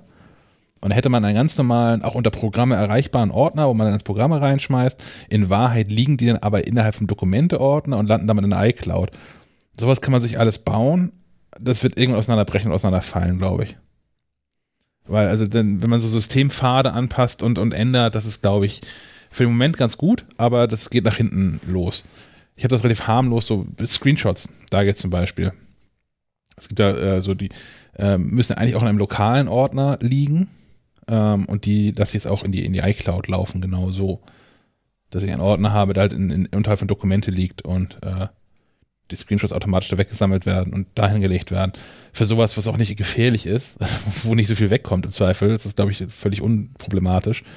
Hm, würde ich jetzt aber mit dem ähm, Konfigurationsdateien-Ordner von macOS zum Beispiel nicht machen wollen. Das geht, glaube ich, relativ zügig nach hinten los mhm. beim nächsten im nächsten Update wahrscheinlich schon. Ja, von daher so, ein Backup, das, ähm, ich würde das nehmen. Ja. Obwohl ich genug habe, aber trotzdem. Ein Backup mehr ist ein Backup es mehr. Gibt, es gibt ja auch schon so Online-Backup-Services. Backblaze ist mir da irgendwie so als, als Name im Hinterkopf. Ähm, funktioniert sowas irgendwie schon mit, mit Time Machine? Ähm, nein, tut's nicht. Und die sichern auch nur sehr selektiv. Man kann zum Beispiel den Programmeordner da nicht mit drin sichern. Und sowas. Okay. Also man hat kein vollständiges Backup, man hat auch ganz viel von den ganzen Konfigurationsdateien und sowas, also von, vom System selbst. Die ist ja nicht mit drin. So ist tatsächlich eher so für, für meine, für deine persönlichen Dateien und Dokumente. Da klappt das super. Aber ähm, erstens tatsächlich klappt kein Time Machine und ähm, das kann man jetzt nicht vorwerfen, aber externe, ähm, externe Festplatten funktionieren zum Beispiel auch nur, wenn sie direkt angeschlossen sind. Also so, so ein NAS kann man damit zum Beispiel nicht sichern. Nicht mal gegen Geld kann ich damit auch noch meinen äh, Netzwerkspeicher mit sichern oder so. Den müsste man dann per iSCSI so hintenrum in macOS einbinden und dann hält macOS das ja für lokalen Speicher, also direkt angeschlossenen Speicher und dann ginge das irgendwie, aber das ist auch alles irgendwas Mist. Das will man nicht. Das ist von hinten durch die Brust ins Auge. Ja, genau. Gut. Ähm, ich habe noch Nico im Angebot. Ich weiß nicht, ob das der Nico ist, der jetzt auch mithört, aber mag ja sein. Ähm, der hat geschrieben, wäre super, wenn ihr heute vielleicht im Podcast mal ein bisschen was zu Big Sur, Sur sagen, sagt. Wann denkt ihr, erscheint es? Erst mit neuen AMAX habt ihr die Betas getestet. Man liest ja oft, dass es alles andere als gut läuft bisher. Macht weiter so. Grüße aus Melsung, Nico. PS. Nein, kein MT-Fan, sondern THW-Fan, so wie es sich gehört. Das ist Handball. Danke. ich finde es nett, dass sich irgendjemand außer mir für Handball interessiert. mm.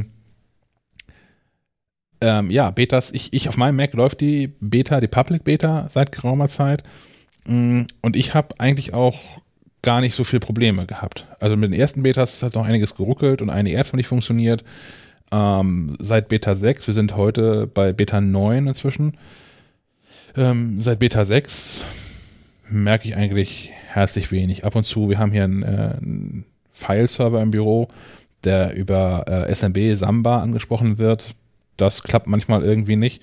Das hat aber auch schon vorher manchmal nicht funktioniert. Von daher mag das auch einfach nicht an Big Sur liegen, sondern an ähm, lokalem Technik-Mystizismus. Technik-Fu. Ja. Ähm, ich weiß nicht, ich habe noch nicht so richtig die Meinung dazu. Ich, ich glaube ja, ich habe alles darauf gesetzt, wir haben alles darauf gesetzt, dass Big Sur jetzt demnächst auch mal wirklich kommt. äh, wir haben ja so ein Heft schon am Start, das liegt jetzt seit zwei Tagen, glaube ich, am Kiosk, drei Tagen. Äh, die MacLife Wissen zu äh, dem neuen Betriebssystem. Mhm. Kann man schon käuflich erwerben. Sollte man auch, ja. Genau, danke, sollte man erwerben. Unbedingt ist es wunderhübsch. Ja. Ist es wirklich. Ist wirklich, ja. Ja. In der Badewanne gelesen. Alles klar, das ist approved, das schreibe ich aufs nächste Cover drauf. ähm, ich, ich glaube auch, das kommt. Also es ist, es ist Beta 9. Ähm, Catalina hatte auch nur 9 oder 10 Beta-Versionen. Ich glaube, die 10. war Golden Master. Ähm, ich gehe davon aus, dass es nächste Woche passiert. Nächste Woche und nicht erst beim iPhone-Event, ne? Nee. Also ich glaube, die werden was erzählen wollen zu Big Sur. Also auch wenn sich abgesehen von Safari, der nicht so wirklich viel getan hat. Also klar, es sieht alles anders aus. Aber es ist nicht so, dass es so überragend viele neue Funktionen gäbe. Ähm, aber ich glaube, Apple wird da was zu erzählen wollen, den ähm, verschiedensten Journalisten. Und ähm, parallel zum iPhone geht das aber völlig unter. Ich glaube aber auch nicht, dass sie bis nach dem iPhone warten, mhm. weil äh, dann wäre, denke ich, der nächstmögliche sinnvolle Termin wirklich einer, in dem nochmal irgendwie ein Rundumschlag in Sachen äh, Macs und vor allem AMAX äh, passiert, weil der erste AMAC ist ja noch immer für Ende des Jahres angekündigt. Und äh, naja gut, nun wenn Apple was zu Ende des Jahres ankündigt, kann es auch heißen Mitte nächsten Jahres. Äh, hatten wir ja schon, schon erlebt. Aber ich gehe tatsächlich davon aus, dass da schon irgendwas fertig im Schrank liegt. Und man dann im November was sehen wird. Aber ich glaube, November wäre zu spät, um dann mit Big Sur irgendwie noch was zu werden. Ich glaube, da ist schon die Erwartungshaltung der Menschen jetzt, dass das zeitnah passiert. Und unsere sowieso mit dem Sonderheft fertig am Kiosk. Ja. Auch heute, heute, äh, während hier ähm, diese Podcast-Aufnahme läuft, gibt der, äh, hat der Kollege Matthias Zeden das Buch fertig geschrieben. Wir geben auch noch Bücher ja raus. Ähm, und der schreibt mit dem Kollegen Holger Spar zusammen, ähm, jetzt seit mehreren Jahren schon, die die Bücher unter anderem zu äh, macOS und ähm, iPod, iPadOS, die gehen heute beide in Druck. Ja, man hat auch nichts gehört, dass das irgendwie äh, keine, keine Weinkrämpfe, keine Schreikrämpfe, dass das irgendwie alles ganz schlimm gewesen wäre. Nö. Ähm, läuft, glaube ich, ganz gut. Von einem anderen Kollegen habe ich auch gehört, dass äh, Big Sur soweit ganz ganz rund laufen würde. Ich selbst bin da immer so ein bisschen, mit meinem Produktivsystem würde ich das nicht wagen. Und dieses Jahr hatte ich schlecht nicht die Zeit, mal irgendwie am Wochenende eine externe Platte dran zu klemmen und mir das anzugucken. Weil äh, tatsächlich, glaube ich, ist es vor allem gucken. Mhm. Äh, wie du schon sagtest, dass sich da in Bezug auf die Optik halt viel getan hat. Also nicht nur, dass die Oberfläche ähm, frischer aussieht, sondern äh, ich glaube, fast jedes Icon ist einmal angefasst worden und schaut anders aus. Ja. Gut. Ähm, Thema, Thema Hardware. Hm, jetzt ist der Kollege Raukamp heute ähm, nicht dabei. Das ist heute doppelt und dreifach schade, denn Google hat so ein Pixel 5 vorgestellt. Da wäre jetzt meine Frage in die Runde, ähm, haben wir dazu was zu erzählen oder bauen wir voll und ganz darauf, dass nächste Woche Thomas mit dabei ist? Ich weiß, dass Thomas äh, ist schon in, in freudiger Erwartung eines Pixel 5 Telefons, das ihm per Post zugeht. Das sollte heute, morgen, Montag soweit sein. Ähm, ich glaube fast, wir können hier sagen, wir haben zur Kenntnis genommen, es gibt ein Pixel 5 Telefon und Thomas erzählt nächste Woche mehr dazu. Ich will auf jeden Fall so eine Hülle haben. Es gibt für das Pixel 5 gibt es so eine, ich sag mal, äh, texturierte Hülle, so ein Case, was sich ein bisschen gewebt anfühlt Ja. und aus irgendwie recyceltem Material, Material ist. Das hätte ich gerne. Aber kriege ich wahrscheinlich ja nicht. nicht fürs iPhone. Wir müssen immer recherchieren, also ob nicht sowas Tim Roman fürs iPhone herstellt. Ja. Der Höhlenmarkt ist ja ein, ein großer und ein mir sehr fremder. Von daher, das, das müsste ich mal anders übernehmen. Suche, ja. Ähm, Stefan hat angedroht, bald Urlaub zu haben und hat hier eingetragen, dass er den Urlaub natürlich nutzt, um zu arbeiten und hat deswegen Urlaubsprojekte. Ja, wie das so ist, komm, man weiß damit sehr nichts anzufangen, wenn man nirgendwohin in den Urlaub kann, darf oder soll. Äh, der, der geplante Japan-Urlaub ähm, abgesagt, der kurz darauf geplante Schottland-Urlaub abgesagt. Äh, kaum war er geplant, hieß es, Boris Johnson erwägt den Einsatz der Armee, um Dinge äh, zu klären. Also dann da auch die Pläne verworfen. Und jetzt mal gucken, was wir machen. Auf jeden Fall bleibt genug Zeit, um sich mit etwas Technik zu vergnügen. Ähm, das erste Projekt, äh, das ich mir so auf den Zettel geschrieben habe, ist äh, einen etwas betagteren iMac, äh, ein Modell äh, aus 2013. Ähm, ja, wieder flott zu machen. Der hat einen Fusion Drive drin. Und da ist irgendwas im Argen. Das will irgendwie nicht mehr. Ich befürchte, das ist einfach Schrott. Egal, was ich da mache, Rechte reparieren, neu installieren. Äh, Klappert, macht und zurt. Äh, das Ding muss ausgetauscht werden. Und bei der Gelegenheit eben gleich das Fusion Drive durch eine SSD ersetzen. Ähm, bei iFixit, äh, die machen es einem einfach. Die haben einfach so ein Komplett-Kit, äh, wo alles drin ist an, an Werkzeug und Co., was du brauchst, um, um die Operation durchzuführen und dazu eine gute bebilderte Anleitung. Ähm, hat, glaube ich, um die 40, 50 Arbeitsschritte, äh, soll eine Stunde dauern und Schwierigkeitsgrad schwer in roter Schrift. Ähm, ich habe schon mal so ein iMac offen gehabt, das war allerdings Modell von 2010. Da war ähm, die Glasscheibe noch nicht ähm, verklebt. Ähm, jetzt ist es wohl tatsächlich so, wenn du das Ding aufmachen willst, hast du so einen, ähm, so einen Cutter, der aussieht wie so ein Mini-Pizza-Roller, mit dem du quasi einmal um das Displayglas am Rand rundum musst, um den Klebstoff zu lösen. Äh, dann kannst du irgendwie mit Saugnäpfen äh, das Glas raushebeln und hast dann halt ähm, ja, das Innenleben vor dir. Musst aufpassen, wo du hinfährst, weil da gibt es auch noch so ein, so ein eingebautes Netzteil mit Kondensatoren, die längere Zeit Spannung halten. Okay. Und ähm, Also da musst du erden. einiges schrauben. Äh, ja, am besten Fall nicht über dich selbst.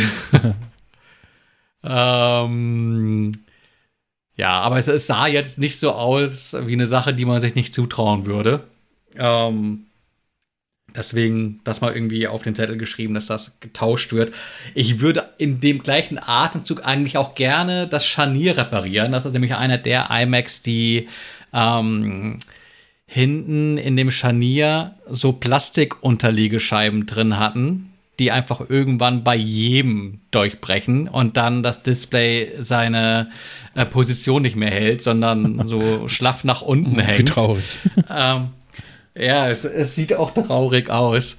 Das Problem ist nur, dass ähm, die Befestigung von dem Scharnier ganz, ganz hinten liegt. Also du musst quasi komplett alles, das Mainboard etc., komplett alles rausbauen. Das ist die, ich habe gelesen, schwierigste Reparatur, die es gibt. ähm, ich bin mir nicht sicher, ob ich das, mir das antun will. Ist nur so ärgerlich, ähm, weil warum packt man an so einem Teil Plastikunterlegescheiben? Es gibt dann so Ersatzteile von irgendwelchen findigen äh, Mac-Reparaturshops, ähm, die dann auch gleich aus Metall gefertigt sind. Die dann auch für die Ewigkeit halten.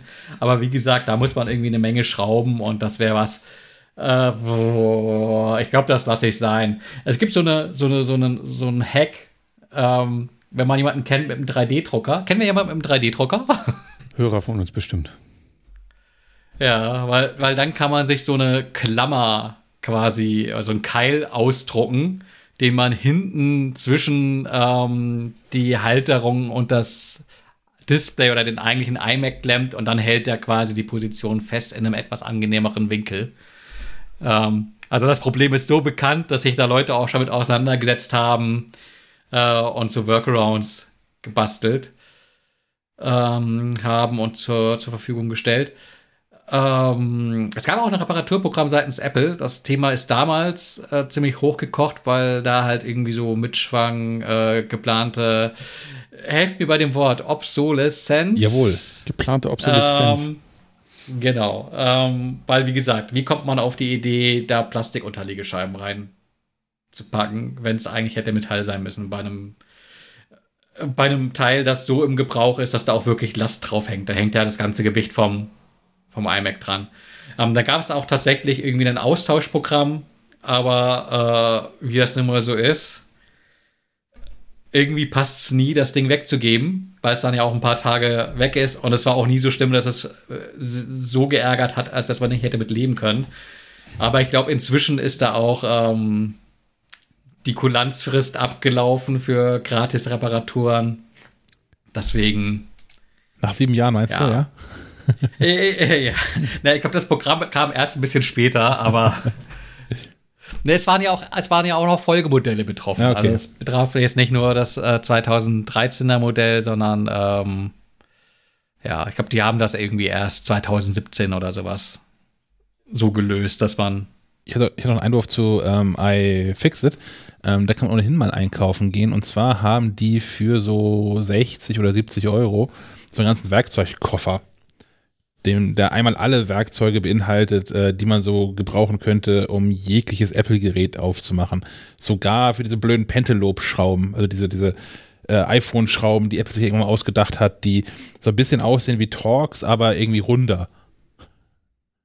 Ja, um die Leute auszusperren, die auf die Idee kommen, da Dinge zu machen. Ja. Ist auch nicht so ganz verkehrt. Ähm, ich, ich kann aus der Erfahrung sprechen, ich habe das Set hier stehen. Ich hatte das auch äh, vor, boah, lass mich nicht lügen, vor zwei Jahren oder so mal getestet.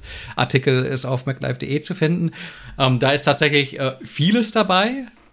Äh, ich glaube, nicht immer für jede Reparatur tatsächlich alles. Ähm, aber eine super Grundausstattung. Ähm, ich habe es vor allem, vor allem benutzt für so die äh, mal ähm, beim iPhone den, den Akku tauschen oder sowas. Ja, und da brauchst du ja aber gar nicht so wahnsinnig viel an Werkzeug. Da brauchst du vor allem eine, eine sehr, sehr ruhige Hand äh, und eine sehr ruhige Atmung, weil die Schrauben, die du da rausziehst, äh, die atmest du einfach weg. Und ähm, da ist auch so eine Matte schon dabei, so eine ähm, Organisationsmatte, da kannst du die Schrauben fein wegsortieren. Die sehen nämlich alle auf den ersten Blick gleich aus, haben Ja. aber gern mal so eine im gefühlten Bruchteil eines Millimeters äh, unterschiedliche Länge. Und wenn du dann anfängst, die falsche Schraube äh, reinzudrehen, machst du Dinge mitunter unwiderruflich kaputt.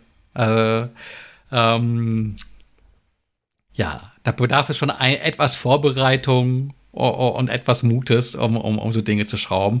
Aber ähm, auch da sehe ich halt so iFixit als, als Komplettpaket. Du kriegst halt nicht nur das Werkzeug, sondern hast halt auch diese ähm, Anleitungen und die sind inzwischen auch so commu- community-mäßig ähm, ins Deutsche übersetzt. Du hast dazu dann auch irgendwie Kommentare von Leuten, ähm, die das äh, entsprechend geschraubt haben, vielleicht auch noch Ergänzungen, Anmerkungen. Also wenn man sich einen so einen Guide durchliest, ähm, wie beispielsweise, ähm, keine Ahnung, iPhone 10 Akkutausch, dann hast du wirklich eine Anleitung vom ersten bis zum letzten Schritt. Und ähm, jenseits halt von diesem äh, universellen Werkzeugsatz ähm, kannst du halt oft auch für bestimmte Aufgaben zurechtgelegt äh, Pakete bestellen. Also jetzt beispielsweise für den SSD-Umbau kriegst du einen Satz, wo halt eben genau das Werkzeug drin ist, das du für den Task brauchst. Und hast dann da das Komplettpaket. Und beim Akku, glaube ich, ist es auch so, dass du sagen kannst, okay, ich habe hier so ein iPhone 10, da muss mal irgendwie ein frischer Akku rein.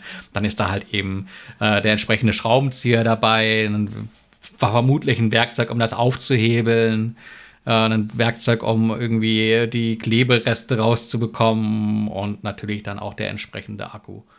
Und bei iFixit wäre ich mir auch sicher, einen guten Akku zu erwischen. Ich hatte mal bei einem anderen Händler äh, da, das war seinerzeit noch, ich möchte nicht lügen, ich glaube, es war das iPhone 4, einen Akku erwischt, der sich dann auch innerhalb von zwei Monaten aufgebläht hat. Mm. Ähm, ja. Uncool. Ja, aber das, das, das so als, als Projekt für mal nebenbei, da nehme ich mir mal so ein naja, ein halber Tag ist schon zu viel. Also zwei, drei Stunden werde ich da vermutlich schwitzend dran sitzen äh, vor Angst, Dinge kaputt zu machen, weil es sei dazu gesagt, das ist der Rechner, den ich quasi meiner Frau vererbt habe. Hm. Ähm, Mach ein Backup vorher. Noch lacht er, ne? Ja. Nächste Woche weint er wieder. Ja, ja, ja, ja. ja ich, ich finde so ein Zeitraffer-Video cool. Hast du irgendwie, hast du ein iPhone, du brauchst ja keine GoPro, sondern so, ein iPhone in so eine, so eine Top-View. Das finde ich cool. Mit dem mit dem Osmo 4. Ja. Ja, das, das wollten die tatsächlich zurückhaben, Skandal.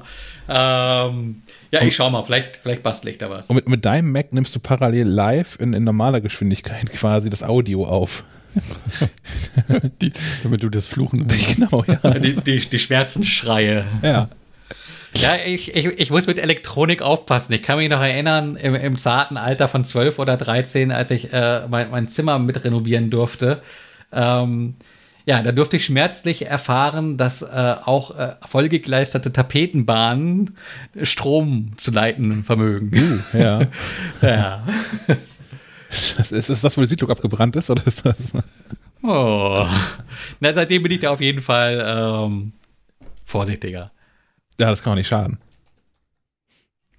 Ja, aber von der Tapete zurück zu den, zu den Projekten. Mhm. Ähm, etwas umfangreicher und noch nervenaufreibender dürfte es sein, hier das, das Heimnetzwerk ein bisschen umzustellen. Ich habe jetzt äh, aktuell, ähm, na, fangen wir andersrum an. Äh, ich sitze hier seit Ewigkeiten ohnehin im Homeoffice und komme damit ganz gut klar. Aber äh, die Ressource äh, Bandbreite wird knapp, wenn die Tochter äh, auch Homeschooling hat und äh, die Frau auch noch irgendwie Dinge tun will, aber man selbst auch darauf angewiesen ist, äh, Dinge in annehmbarer Geschwindigkeit und Qualität äh, leisten zu können. Sprich, man bräuchte mal so irgendwie sowas wie eine Implementierung von Quality of Service, um äh, einzelne Dienste oder bestimmte ähm, Geräte im Netzwerk zu priorisieren.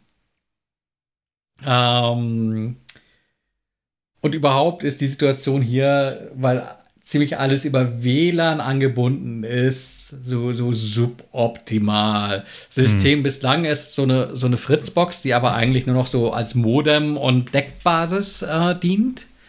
Und da dran klemmt äh, so ein Amplify ähm, Router, äh, WLAN-Router, das ist quasi die äh, Consumer-Version von dem Ubiquiti Unify-System.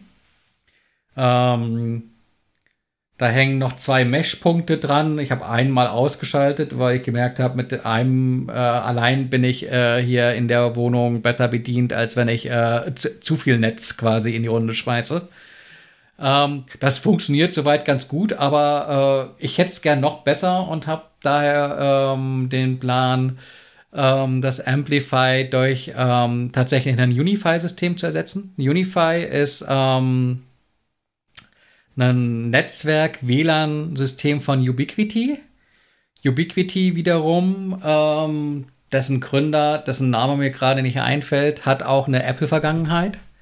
Hm. Ähm, ich glaube, der war noch unter Steve Jobs ähm, bei, bei Apple aktiv und war da zuständig für die Zertifizierung der WLAN-Hardware und ähm, hat da festgestellt, dass Apple die äh, Grenzwerte, äh, die seitens der FCC, also der amerikanischen Telekommunikationsregulierungsbehörde, was für ein Wort, ähm, da, dass die gar nicht ausgeschöpft werden, nicht im entferntesten, und man durch eine äh, Leistungssteigerung äh, auch äh, mehr Reichweite und mehr Stabilität reinbringen könnte. Er war damit aber nicht gehört worden bei Apple und äh, hat dann irgendwie gekündigt und im stillen Kämmerlein weitergetüftelt und ist inzwischen, äh, ich glaube, der ist so in unserem Alter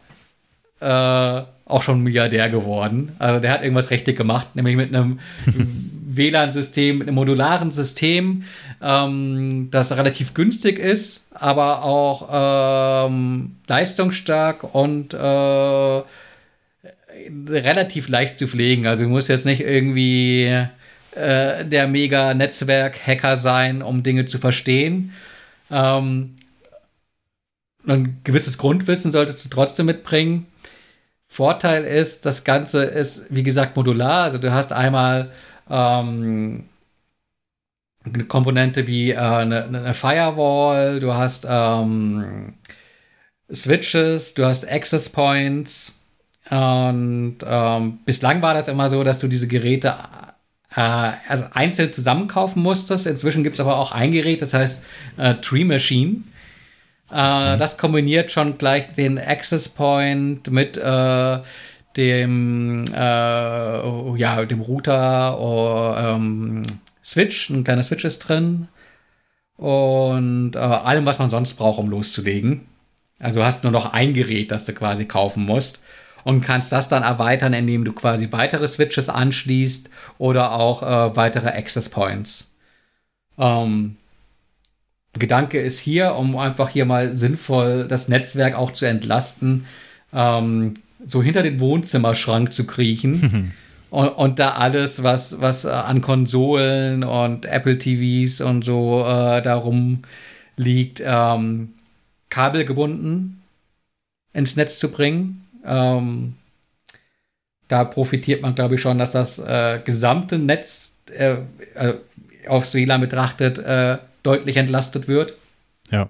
Aber eventuell, und da muss ich mal gucken, wie das hier sich realisieren lässt, ähm, auch noch eine Strippe ins Arbeitszimmer zu legen und auch hier dann kabelgebunden zu arbeiten.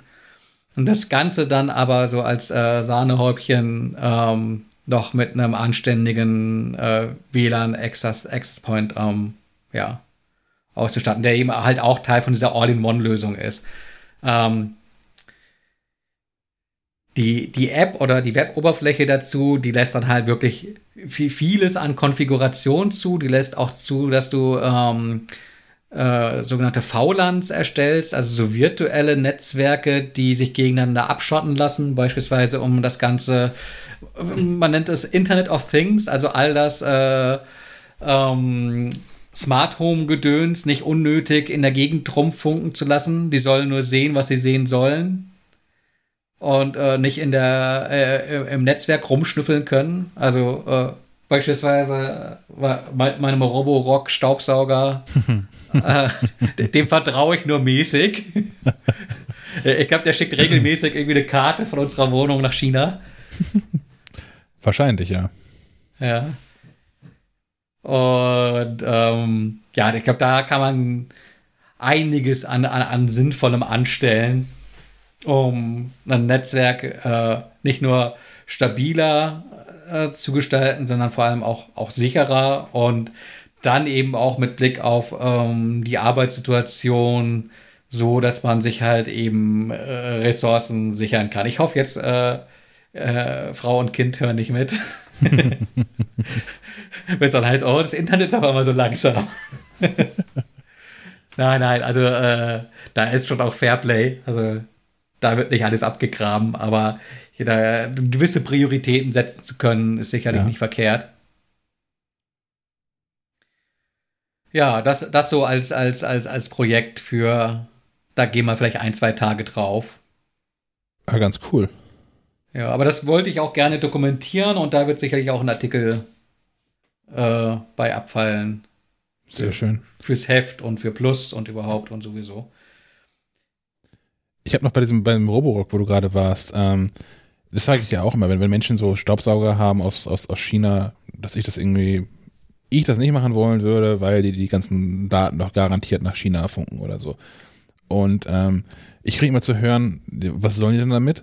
Und ja, ist mir vollkommen klar, dass irgendwie Roborock damit selbst wenig mit anfangen kann, außer vielleicht so anzugucken, okay, wie groß sind eigentlich Räume so in der ganzen Welt? Das ist ja vielleicht so ähm, akkutechnisch ein Thema. Mhm. Aber ich glaube, diese Daten sind total wertvoll. Wenn ich jetzt so, sagen wir, ein Ikea wäre, ich fände es schon spannend, wie die Menschen wirklich so leben. Und wenn man da viel Daten zu haben kann, kann man vielleicht das eigene Programm auch besser anpassen oder Menschen ähm, konkret besser mit Werbung zuschmeißen. Da könnte mhm. einiges gehen. Ja, ich habe ich hab die Chinesen da auch unter Verdacht. ich, ich meine, wenn es Facebook schon macht und man denen nicht trauen kann, ja. dann, dann erst recht irgendwelche Unternehmen, die man hier rechtlich ja gar nicht äh, so wirklich zu greifen bekommt. Das denke ich auch, ja. Hm. Cool, ich bin, bin sehr, sehr gespannt und drücke alle verfügbaren Daumen. Es sind ähm, genau zwei, ich habe nachgezählt, aber ich drücke alle verfügbaren Daumen. ah, ah, ah, noch eine Anekdote zu, zu Rocky, äh, so heißt unser, unser kleiner Sauger. ähm, da auch einen Hack, der hat ja irgendwie die panische Angst vor dunklen Teppichen. Okay. Also alles, was, was dunkler als grau ist, äh, scheint für den irgendwie äh, ja, Todesangst zu bedeuten. Ähm, Hintergrund scheint der zu sein, dass die Absturzsensoren, wenn sie schwarz sehen, denken, da ist ein Abgrund. Hm. Uh, und das Ding dann halt denkt, ja, nee, da lieber nicht hin, sonst, sonst stürze ich in die Tiefe. Ähm, man kann sich aber behelfen, indem man die Sensoren mit äh, Kreppband abklebt, so man nicht wirklich irgendwelche Abgründe äh, in der Wohnung hat. Äh, die haben wir hier tatsächlich nicht, deswegen habe ich es abgeklebt. Ähm, funktioniert in der Regel auch ganz gut, nur jetzt musste der Teppich fasern lassen, weil sich das Ding irgendwie so festgefahren hat, dass tatsächlich ein Stück Teppich fehlte wow. und das Ding nicht mehr vorankam. Okay. Ja, also. Sicher, dass es kein Mähroboter ist. Ja. Apropos ja, so wild ist man ne? hier noch nicht. Machst du den nachts aus? Nee. Also ich habe gehört, da ist eine Gefahr für Kriechtiere und unter anderem so Igel und so. Ja, aber der fährt zu bestimmten Zeiten bei mir nur. Ja, ja, das meine ich ja. Ah, okay, ja. Ja, es gibt ja auch Verrückte, die lassen den Mann nachts laufen. Und das ist natürlich. Das habe ich mal probiert, eine Zeit lang. Aber er hat keinen kein Scheinwerfer. Ja, zum einen das, aber ähm, zum, zum, anderen. Also meiner ist ja auch noch einer von der, von der alten Generation. Der fährt so noch im Chaos-Prinzip durch die Gegend. Ähm, Mit also Benzin. Also, genau. du wird so ein Scheinwerfer also gar nicht helfen. Ähm, aber man hört den. Also wenn es halt drumherum so leise ist, wie es in der Nacht halt leise ist, wenn man ein bisschen außerhalb wohnt, ähm, dann hört man den. Und wenn ich den höre, hören die Nachbarn den auch und das ist mir unangenehm. Ja, verstehe ich. Deswegen fährt er, fährt er tagsüber. Ja, deine Villa ist einfach nicht so separat gelegen. Ich muss irgendwann aus, aus, aus, aus Verteidigungsgründen, glaube ich, mal posten, Fotos posten, von wie ich eigentlich so wohne. Menschen haben ein völlig falsches Bild davon. Ja, das, das weiß keiner, auch, auch, auch keiner von den Kollegen, oder? Doch. Doch. Ich weiß. Ich ah, okay. Ich, ich, war schon. Eigentlich nur, schon eigentlich, eigentlich nur du nicht. hm, was will mir das jetzt sagen? dass, dass du so selten in Kiel wirst. Ich weiß, wie okay, groß die Casa del Schack ist. Mach euch weiter so. Gut, äh, die Kurve zu den, zu den Apps. Ähm, jemand hat Spatial Bliss eingetragen. Habe ich gestern gefunden. Ähm, ich habe ja gestern auch zum ersten Mal, ich weiß auch nicht, war spät dran, äh, dieses Spatial oder 3D-Audio, wie es im Deutschen heißt, der AirPods Pro ausprobiert und war äh, ein bisschen fasziniert. Also weil man ja einerseits Geräuschunterdrückung anhat und dann nichts hört, aber gleichzeitig wirkt es so, als würde der Sound aus dem iPhone kommen, weil wenn man den Kopf bewegt, bleibt der Sound beim iPhone. Also ich glaube, man kann das gar nicht genau beschreiben. Man muss es einfach mal ausprobieren. Es ist ein bisschen, wirkt ein bisschen verblüffend. Und äh, diese, diese neue Technik macht sich Spatial Bliss äh, zunutze. Das ist so eine, so eine übliche Entspannungs-App, die so Geräusche äh, einblenden kann oder weißes Rauschen oder was auch immer man da so haben will, Regen oder äh, ich habe gesehen, in einem jüngsten Update von vor ein paar Tagen haben sie auch so ein paar ASMR-Geräusche dazu gepackt. Wer es mag, Ähm, und äh, hier hast du halt die Möglichkeit, äh, die Geräusche auch noch im Raum zu platzieren, um dich rum. Und die bleiben dann auch da. Das ist schon ein bisschen lustig, wenn du das Lagerfeuer soll lieber hin, hinten links knacken und vorne sollen die Wellen rauschen. Kannst du damit machen. Ist, ist eine nette Vorne rechts Spielerei. das Maschinengewehrfeuer. Was? In welchem Film bist du jetzt? Wie entspannst du dich denn? Sehr eigene Art von Entspannung, ja. Ähm, nee, kann man mal ausprobieren, kostet nichts. Ähm, wenn man bestimmte Geräusche haben will, wie, mh, was war das Verrückte hier bei ASMR? Pizza essen. F- Fizzy Drink oder Ice Ah. Cubes. Ich wusste nicht, dass das ein Oder Ding das, ist. das Knacken von Eiswürfeln. Ja. Hm. Dann muss man äh, ein jährliches Abo für 10 Euro abschließen. Aber so zum Testen geht das auch komplett kostenfrei. Dann gibt es ja noch Stadium. Genau, da sind wir wieder beim Thema äh, Cloud Gaming. Und ähm, der Tatsache, dass Apple ähm, Anbieter wie Stadia, äh, Google Stadia oder auch Microsoft mit xCloud ja nicht in den App Store lassen will. Ja. Ähm, und da irgendwie ganz eigene krude Ideen hat, wie das aussehen soll. Ich glaube, der letzte Stand war, dass äh, Apple sagte, ja, könnt ihr gerne machen, aber ihr müsst quasi für jedes äh, Spiel, für jeden Titel einen, eine eigene App bereitstellen, was natürlich äh, einigermaßen sinnbefreit ist. Ähm, es ist äh, für den Nutzer natürlich viel äh, angenehmer, wenn er alle äh, Anwendungen äh, unter einer Oberfläche abrufen kann. Ähm, ja. Nun gibt es aber Leute, die findig waren, findig genug waren, das äh, so zu umgehen, dass ähm, Stadia auch auf dem iPhone und iPad im Browser laufen kann. Auf dem Mac kann man es ja ohnehin einfach in, in Chrome anschmeißen äh, und kann dann quasi im, im Browserfenster ähm, was weiß ich, Destiny 2 oder Marvel's äh, Avengers spielen ähm, und sich das Ganze aus der Cloud streamen. Ähm, auf dem iPhone gab's oder gibt's bislang zwar auch eine App, aber die App ist nur der Store und du kannst dir anschauen, welche Spiele du kaufen kannst. ähm, kannst dir aber nicht drauf spielen. Mit der äh, Gratis-App Stadium äh, holt man sich im Prinzip einfach einen Browser aufs Telefon, der sich äh, in Richtung Google ähm, als Browser authentifiziert, der ähm, Stadia wiedergeben kann. Das heißt, man lädt die App herunter, muss dann zwei, drei Zeilen äh, ausfüllen, Copy and Paste mit äh, welchen User Agent gibt man an, welche Website äh, so, gibt man an, um sich zu authentifizieren, weil man natürlich das eigene Google-Konto gegen Stadia äh, angeben muss. Ähm, und hat man das gemacht, das ist eine Sache von einer Minute, ähm, kannst du auch schon auf dem iPhone losspielen. Kleiner Haken ist, du kannst nicht den Stadia-Controller nutzen, sondern du kannst nur Controller nutzen, die äh, seitens iOS 14 ähm, quasi direkt angesprochen werden können. Also du kannst jetzt einfach einen Xbox-Controller nehmen oder so einen DualShock 4 von, von Sony, von der PlayStation, ähm, die einfach über Bluetooth äh, mit dem iPhone verbinden und dann tauchen die Controller auch in der Stadium-App im Spiel auf. Ich habe da schon eine Runde mitgespielt. Äh, einmal mehr festgestellt, dass so ein, so ein iPhone 11 ähm, Pro Max Screen für Destiny und Co. dann doch ein bisschen arg klein ist. ähm, funktioniert aber wirklich sauer. Hätte ich nicht gedacht für so eine Workaround-Lösung. Ähm, auf dem iPad habe ich es noch nicht ausprobiert, aber ich glaube, da auch mit dem größeren Bildschirm ist das eine super Sache und halt eben auch der, der Beweis dafür, dass es äh, nicht an der Technik liegt, dass äh, Stadia und Co. nicht ähm, auf Apple Hardware passieren, äh, auf iOS Hardware pa passieren, sondern halt eben an den ähm, App Store Richtlinien scheitert. Ähm, Stand, Stand gestern, ich guck mal, Stand jetzt, äh, heute Freitag, äh, ist die App noch zu haben. Ähm, in der App-Beschreibung äh, gibt sich da auch irgendwie äh, kein Hinweis darauf, dass das irgendwie jetzt äh, jenseits des Namens Stadium auf Stadia bezieht.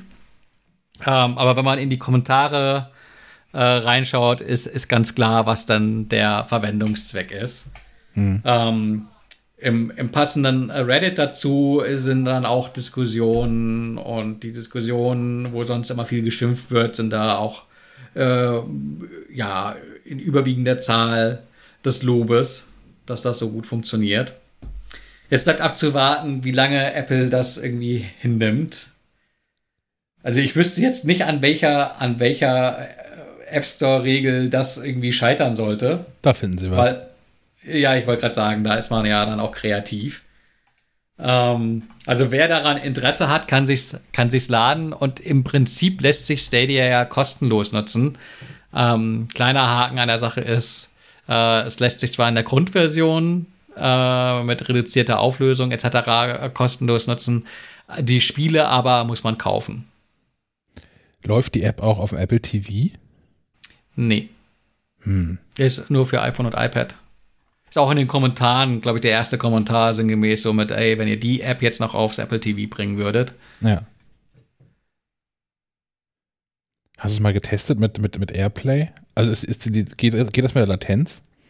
Wenn ich hm, das, das würde ich nicht machen. Also da addieren sich ja die Latenzen. Also du hast ja sowieso gefühlt so ein ganz, ganz bisschen Lag wenn du äh, über die Cloud spielst und wenn du dann noch anfängst, ähm, Airplay zu hm. streamen, dann, dann streamst du ja einmal aus der Cloud und dann streamst du noch einmal ja, lokal. Ja. Ähm, das, willst du, das willst du vielleicht machen bei irgendwelchen Strategiespielen, die so rundenbasiert sind äh, und wo so eine Sekunde Leck oder sowas nicht ins Gewicht fallen. Aber wenn du äh, irgendwie durch die Gegend ballerst, ähm, ist dir ja quasi jede Millisekunde wichtig. Oh, aber hier das iPhone und das iPad doch auch, die haben doch äh, Video out über den, den Lightning, USB-C-Port. Das stimmt, das wäre noch. Aber man könnte direkt an den Fernseher dran, dran düngeln. Also von, ja. von, der Power her soll das erreichen. Also spätestens beim iPad soll es von der Power her erreichen, ähm, das auch an 4K-Fernseher anzuschließen. Wenn, wenn, du einen Adapter zu meinen Händen bestellst, probiere ich es aus. Habe verstanden.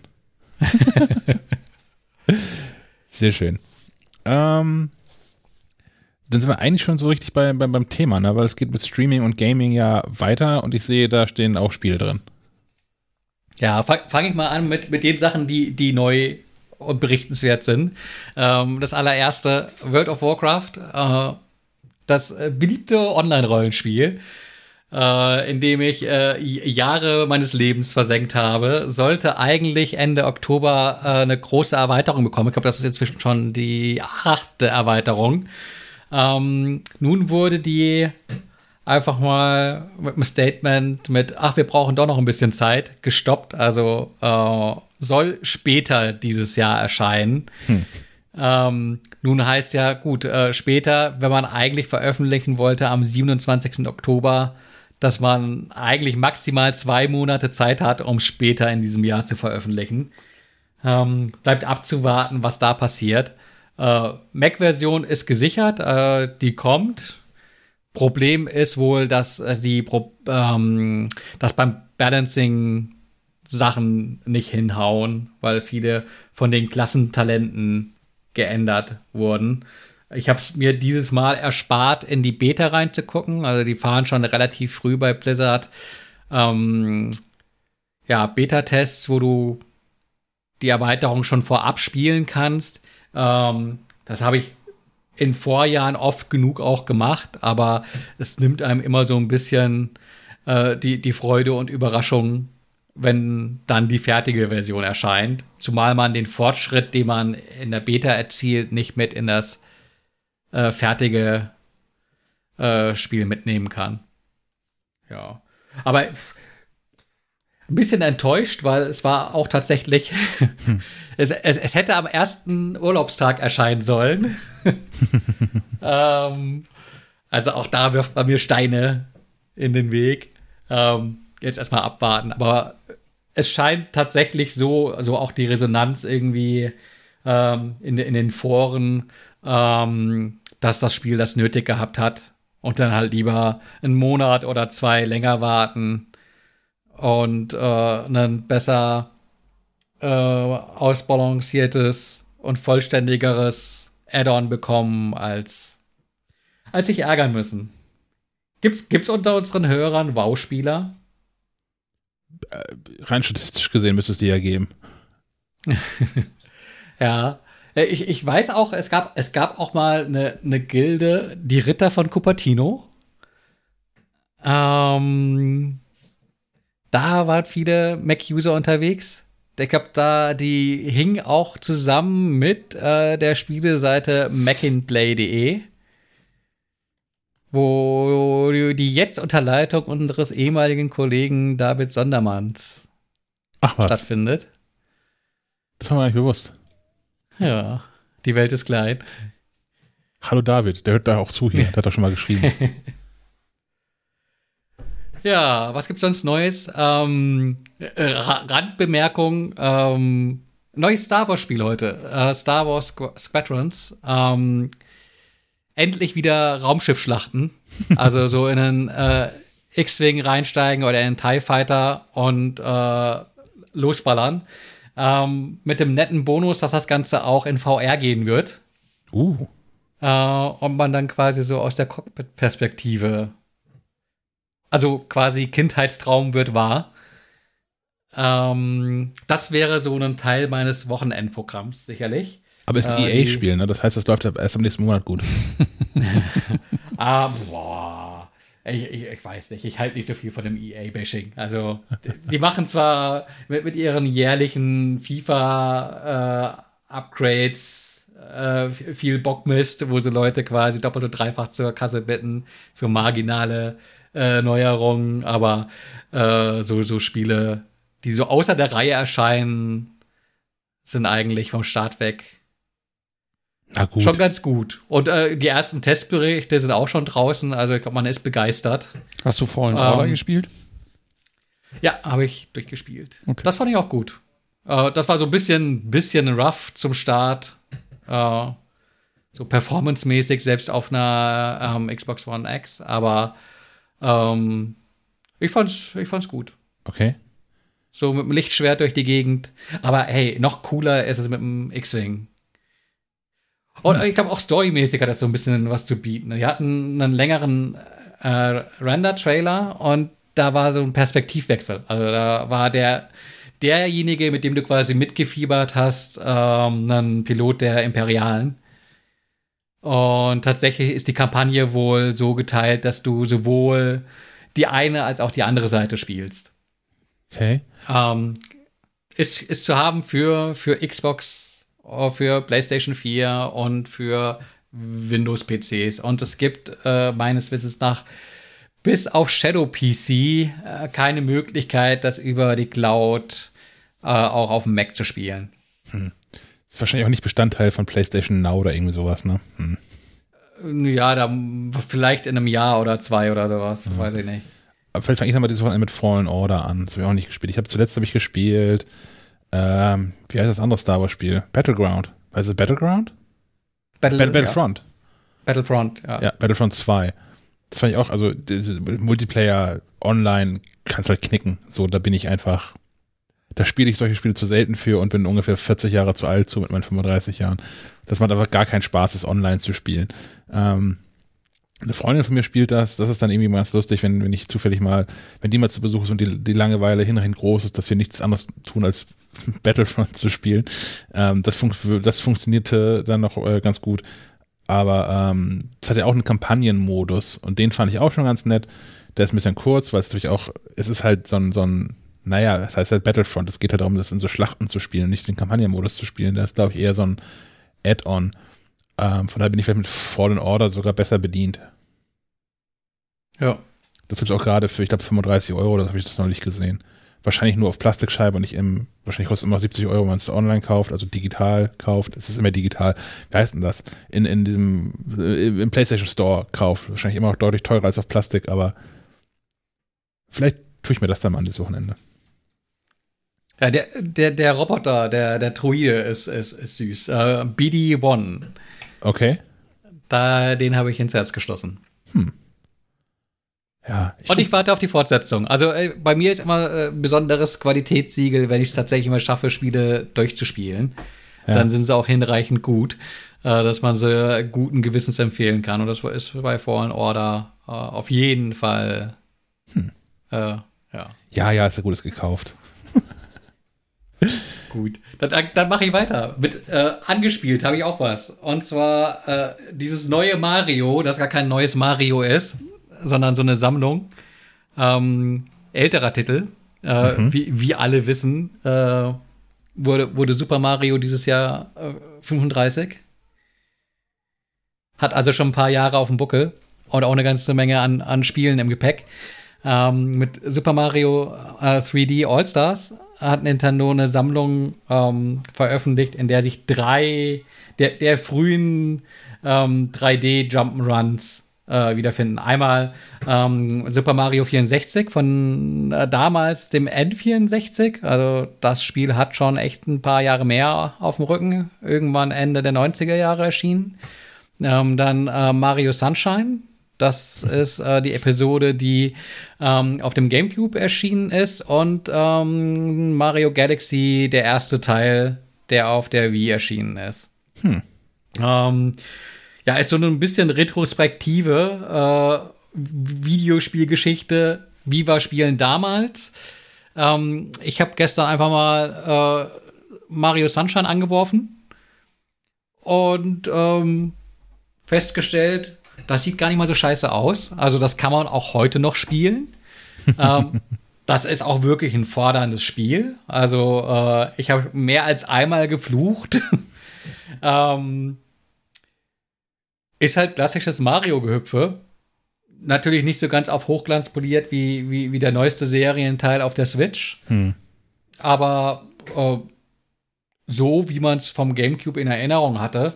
Ähm, so, Neuerung ist, dass es halt irgendwie auch Breitbild unterstützt. Also du hast jetzt keine Trauerbalken links und rechts. Zumindest jetzt bei äh, Sunshine. Ich glaube, bei Galaxy ist auch Breitbild unterstützt. Ich glaube, aber dass ähm, der das Mario 64 tatsächlich so diese Trauerränder hat, weil es nur 4 zu 3. Das habe ich allerdings auch nicht angespielt. Ähm, ich glaube, das ist nicht nur irgendwie so zum in den Schrank stellen und sagen, das ist einfach ein Stück Videospielgeschichte, die man im Regal stehen haben sollte, sondern mir hat es tatsächlich Spaß gemacht und ich spiele da sicherlich auch heute Abend noch mal rein und kann mir vorstellen, Sunshine dieses Mal auch tatsächlich durchzuspielen. Ich habe nämlich in Erinnerung, damals auf dem Gamecube wurde das nichts mit uns, weil es einfach irgendwann bockschwer wurde. Aber ja, Herausforderung akzeptiert. ähm, hier, ich glaube, noch ein bisschen besser äh, den, den, den Test of Time überstanden haben wird, wird Galaxy. Das ist ja wirklich ein relativ modernes 3D-Jump'n'Run. Ähm, aber ich glaube, auch da haben die nicht so wahnsinnig viel geändert, weil das ist ein Spiel, das kannst du dir auch heute noch angucken. Das ist soweit okay. Es wird so ein bisschen ge gemeckert, dass es halt wirklich eine Zusammenstellung äh, älterer Ti- Titel ist, an, an dem man nichts weiter rumgeschraubt hat. Also da wurde jetzt nicht groß an der Auflösung neue Texturen oder äh, äh, Komfortfunktion bei der Steuerung, beispielsweise, dass man in Sunshine immer noch nicht die Kamera invertieren kann. Ähm, warum man sowas dann weglässt. Pr- Pretty bare bones. Also, so, man kriegt die Spiele so, wie sie waren. Ähm, da sie aber tatsächlich auch damals äh, Hits waren, macht man, glaube ich, auch heute nichts verkehrt. Also, wer eine Switch hat und Lust auf mehr Mario hat, äh, glaube, viel mehr gibt es da dieses Jahr nicht. und mit den drei Spielen, wenn man da jeden einzelnen der versteckten Sterne finden will, ist man auch äh, bis Ende 2021 als Normalsterblicher beschäftigt. Ja, kann, kann, man, kann man machen. Ich kann was zum, zum, zum Gucken anbieten. Und zwar ähm, auf Netflix gibt es sowieso eine ganz coole Reihe, die heißt Explained, mh, wo verschiedene Dinge erklärt werden. Es gibt so eine, so eine Miniserie zu, wie eigentlich das menschliche Hirn so funktioniert zum Beispiel. Und ähm, jetzt neu gibt es was zur, ähm, zur Wahl. Also wie eigentlich die Wahl in den USA so funktioniert. Das sind drei Episoden, äh, 25 bis 30 Minuten, ähm, wo ähm, erklärt wird, wie halt die Wahl zustande kommt, was die Probleme ähm, sind des US-Wahlsystems, ähm, unter welchen Umständen ähm, man einzelne Distrikte oder halt auch die ganze Wahl gewinnen kann, obwohl man weniger Stimmen hat als der Gegenkandidat. Ähm, es wird erklärt, das ist mein, mein Lieblingspart aus dem ganzen US-Wahlrecht. Ähm, äh, ähm, Gerrymandering wird super erklärt da drin. Ähm, was ist das? Ähm, alle, alle paar Jahre, ich glaube alle zehn Jahre, werden in den USA die Wahldistrikte neu eingeteilt, also geografisch neu eingeteilt. Ähm, welche Menschen wo wählen, in welchem Distrikt.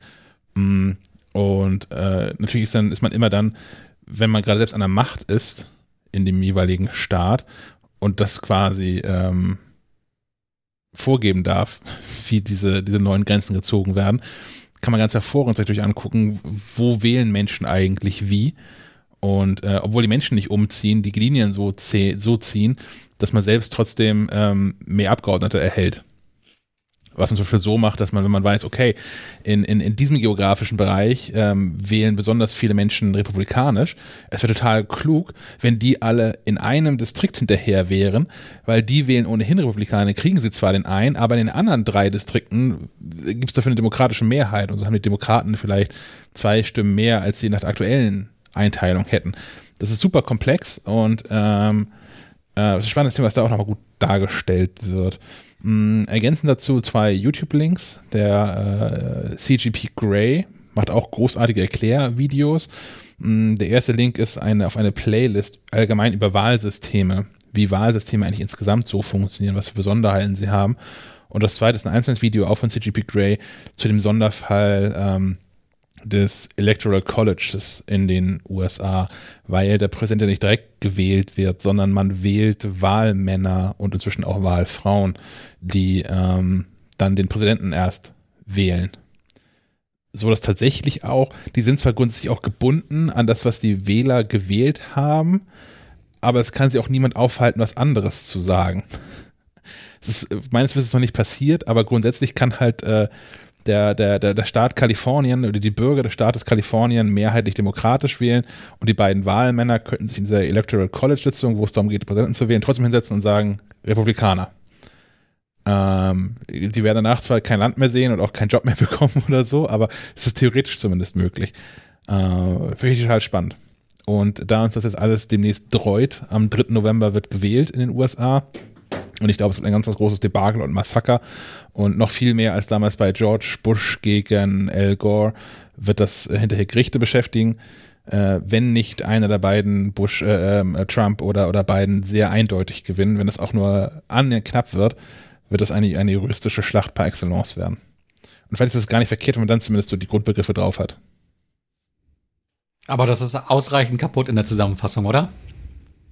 Ähm, in, inzwischen ja. Also es ist natürlich alles ganz clever mal gemacht, weil äh, das haben die halt 1776 bis 78 sich erdacht. Ja, als man noch mit Pferden quer durch genau, Amerika. Genau, wo es gar nicht so einfach war, ähm, rauszubekommen, wie äh, in, in Washington DC an der Ostküste rauszubekommen, wie eigentlich äh, die Menschen in Nordkalifornien so gewählt haben. Ähm, das ist schon ganz clever, dass, dass dann da äh, Abgesandte, dieses Abgesandten-System mit dem Electoral, Electoral College und so, ähm, die haben noch ein zweites Problem tatsächlich eigentlich mit drin. Mm, es gibt das Repräsentantenhaus, wo äh, jeder Staat gemessen an seiner Bevölkerungsanzahl Vertreter hat. Also dass das so Mini-Staaten wie Delaware, die haben da, keine Ahnung, ein, zwei, drei Leute sitzen, äh, Kalifornien sowas wie 39 oder so, glaube ich ähm, weil Kalifornien halt einfach bevölkerungsreicher Staat ist. Mhm. Gleichwohl ist der Senat in vielen Dingen ja deutlich mächtiger als Repräsentantenhaus.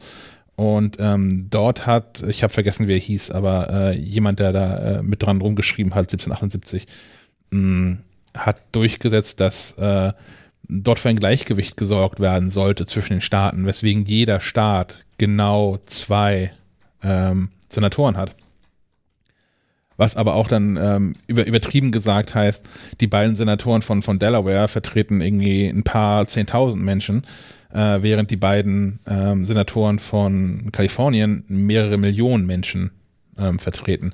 So dass eigentlich im Senat kleine Staaten ein, über, eine überproportionale Bedeutung haben. Und ja, das ganze System ist hinreichend kaputt. In Deutschland ist es ja ein bisschen so, aber ist auch besser abgefedert. Hier gibt es immerhin eine Mindestanzahl im, im Bundesrat. Ähm, das heißt, da ist dann sowas wie, dass das Saarland ist da theoretisch auch überrepräsentiert. Aber ähm, trotzdem haben ja alle anderen äh, Länder, äh, Bundesländer äh, gemessener Bevölkerungszahl, so ein bisschen zumindest ähm, ihre, ihre Sitze im, im Bundesrat. Ähm, naja. Ja, aber jetzt kriegen wir eine gute Überleitung hin, wenn wir sagen, wir gehen von den USA hin zu The Walking Dead. ich ich spare mir den, den, ja. Ja, passt nichts zu. Aber Mhm. dieses, dieses Franchise ist einfach nicht tot zu kriegen. Ähm, auch wenn, die, wenn die Serie selbst, glaube ich, nach St- Staffel 11 oder so jetzt wirklich mal aufhört. Ich habe schon lange nicht mehr geguckt. Äh, Gab es ja mit Fear the Walking Dead schon mal ein Spin-off. Und jetzt gibt es ein neues Spin-off, das nennt sich World Beyond. Und das soll so ein bisschen Coming of Age im Zombie-Zeitalter sein. Gibt es ab heute bei Amazon Prime wöchentlich eine Episode. Mal gucken, wie das so ist. Oh, und es kommt demnächst der neue Borat-Film. Wie, ja, ja, gut. Okay, gucken wir auch. Ja, wir waren schon bei Coming of Age. Vielleicht spart ihr euch den, den Borat-Film für den 4. November auf. Also die Wahl in den USA wird ja äh, unserer Zeit erst ähm, morgens am 4. November entschieden sein, so wirklich, wenn überhaupt sie dann schon entschieden ist. Vielleicht ist es dann bitter, bitter nötig, sich irgendwie so einen Quatsch wie Borat anzugucken. Ist mich nicht fiktional genug, dieser Borat. Ja, Ich glaube, man braucht da was, was, ihn, ein- was, was einen von der Realität so ein bisschen ablenkt. Da kommt vielleicht doch einfach hier Walking Dead durchbingen und ha. oh weia, ja. Gut. Äh, kein Kasper, kein Quiz? so ist es. Keine ähm, Klamottenecke haben wir diesmal auch nicht. Nee. Es war durch, wa? Haben wir es für heute. Ich fürchte schon. Dafür, dass wir nichts auf dem Zettel hatten, war das doch wieder reichlich. Ich denke auch, ja. Noch irgendwas im Telegram? Nein, nichts Neues. Sehr gut. Dann jetzt schon mal vielen Dank fürs Zuhören. Wir hören uns nächste Woche wieder am Freitag wieder und danach ist dann noch frisch ein Apple-Event. Wir können ja schon mal grob äh, ankündigen, wir schalten das Ding einfach wieder live Ja, und dann müsst ihr sehen, was ihr daraus macht. genau.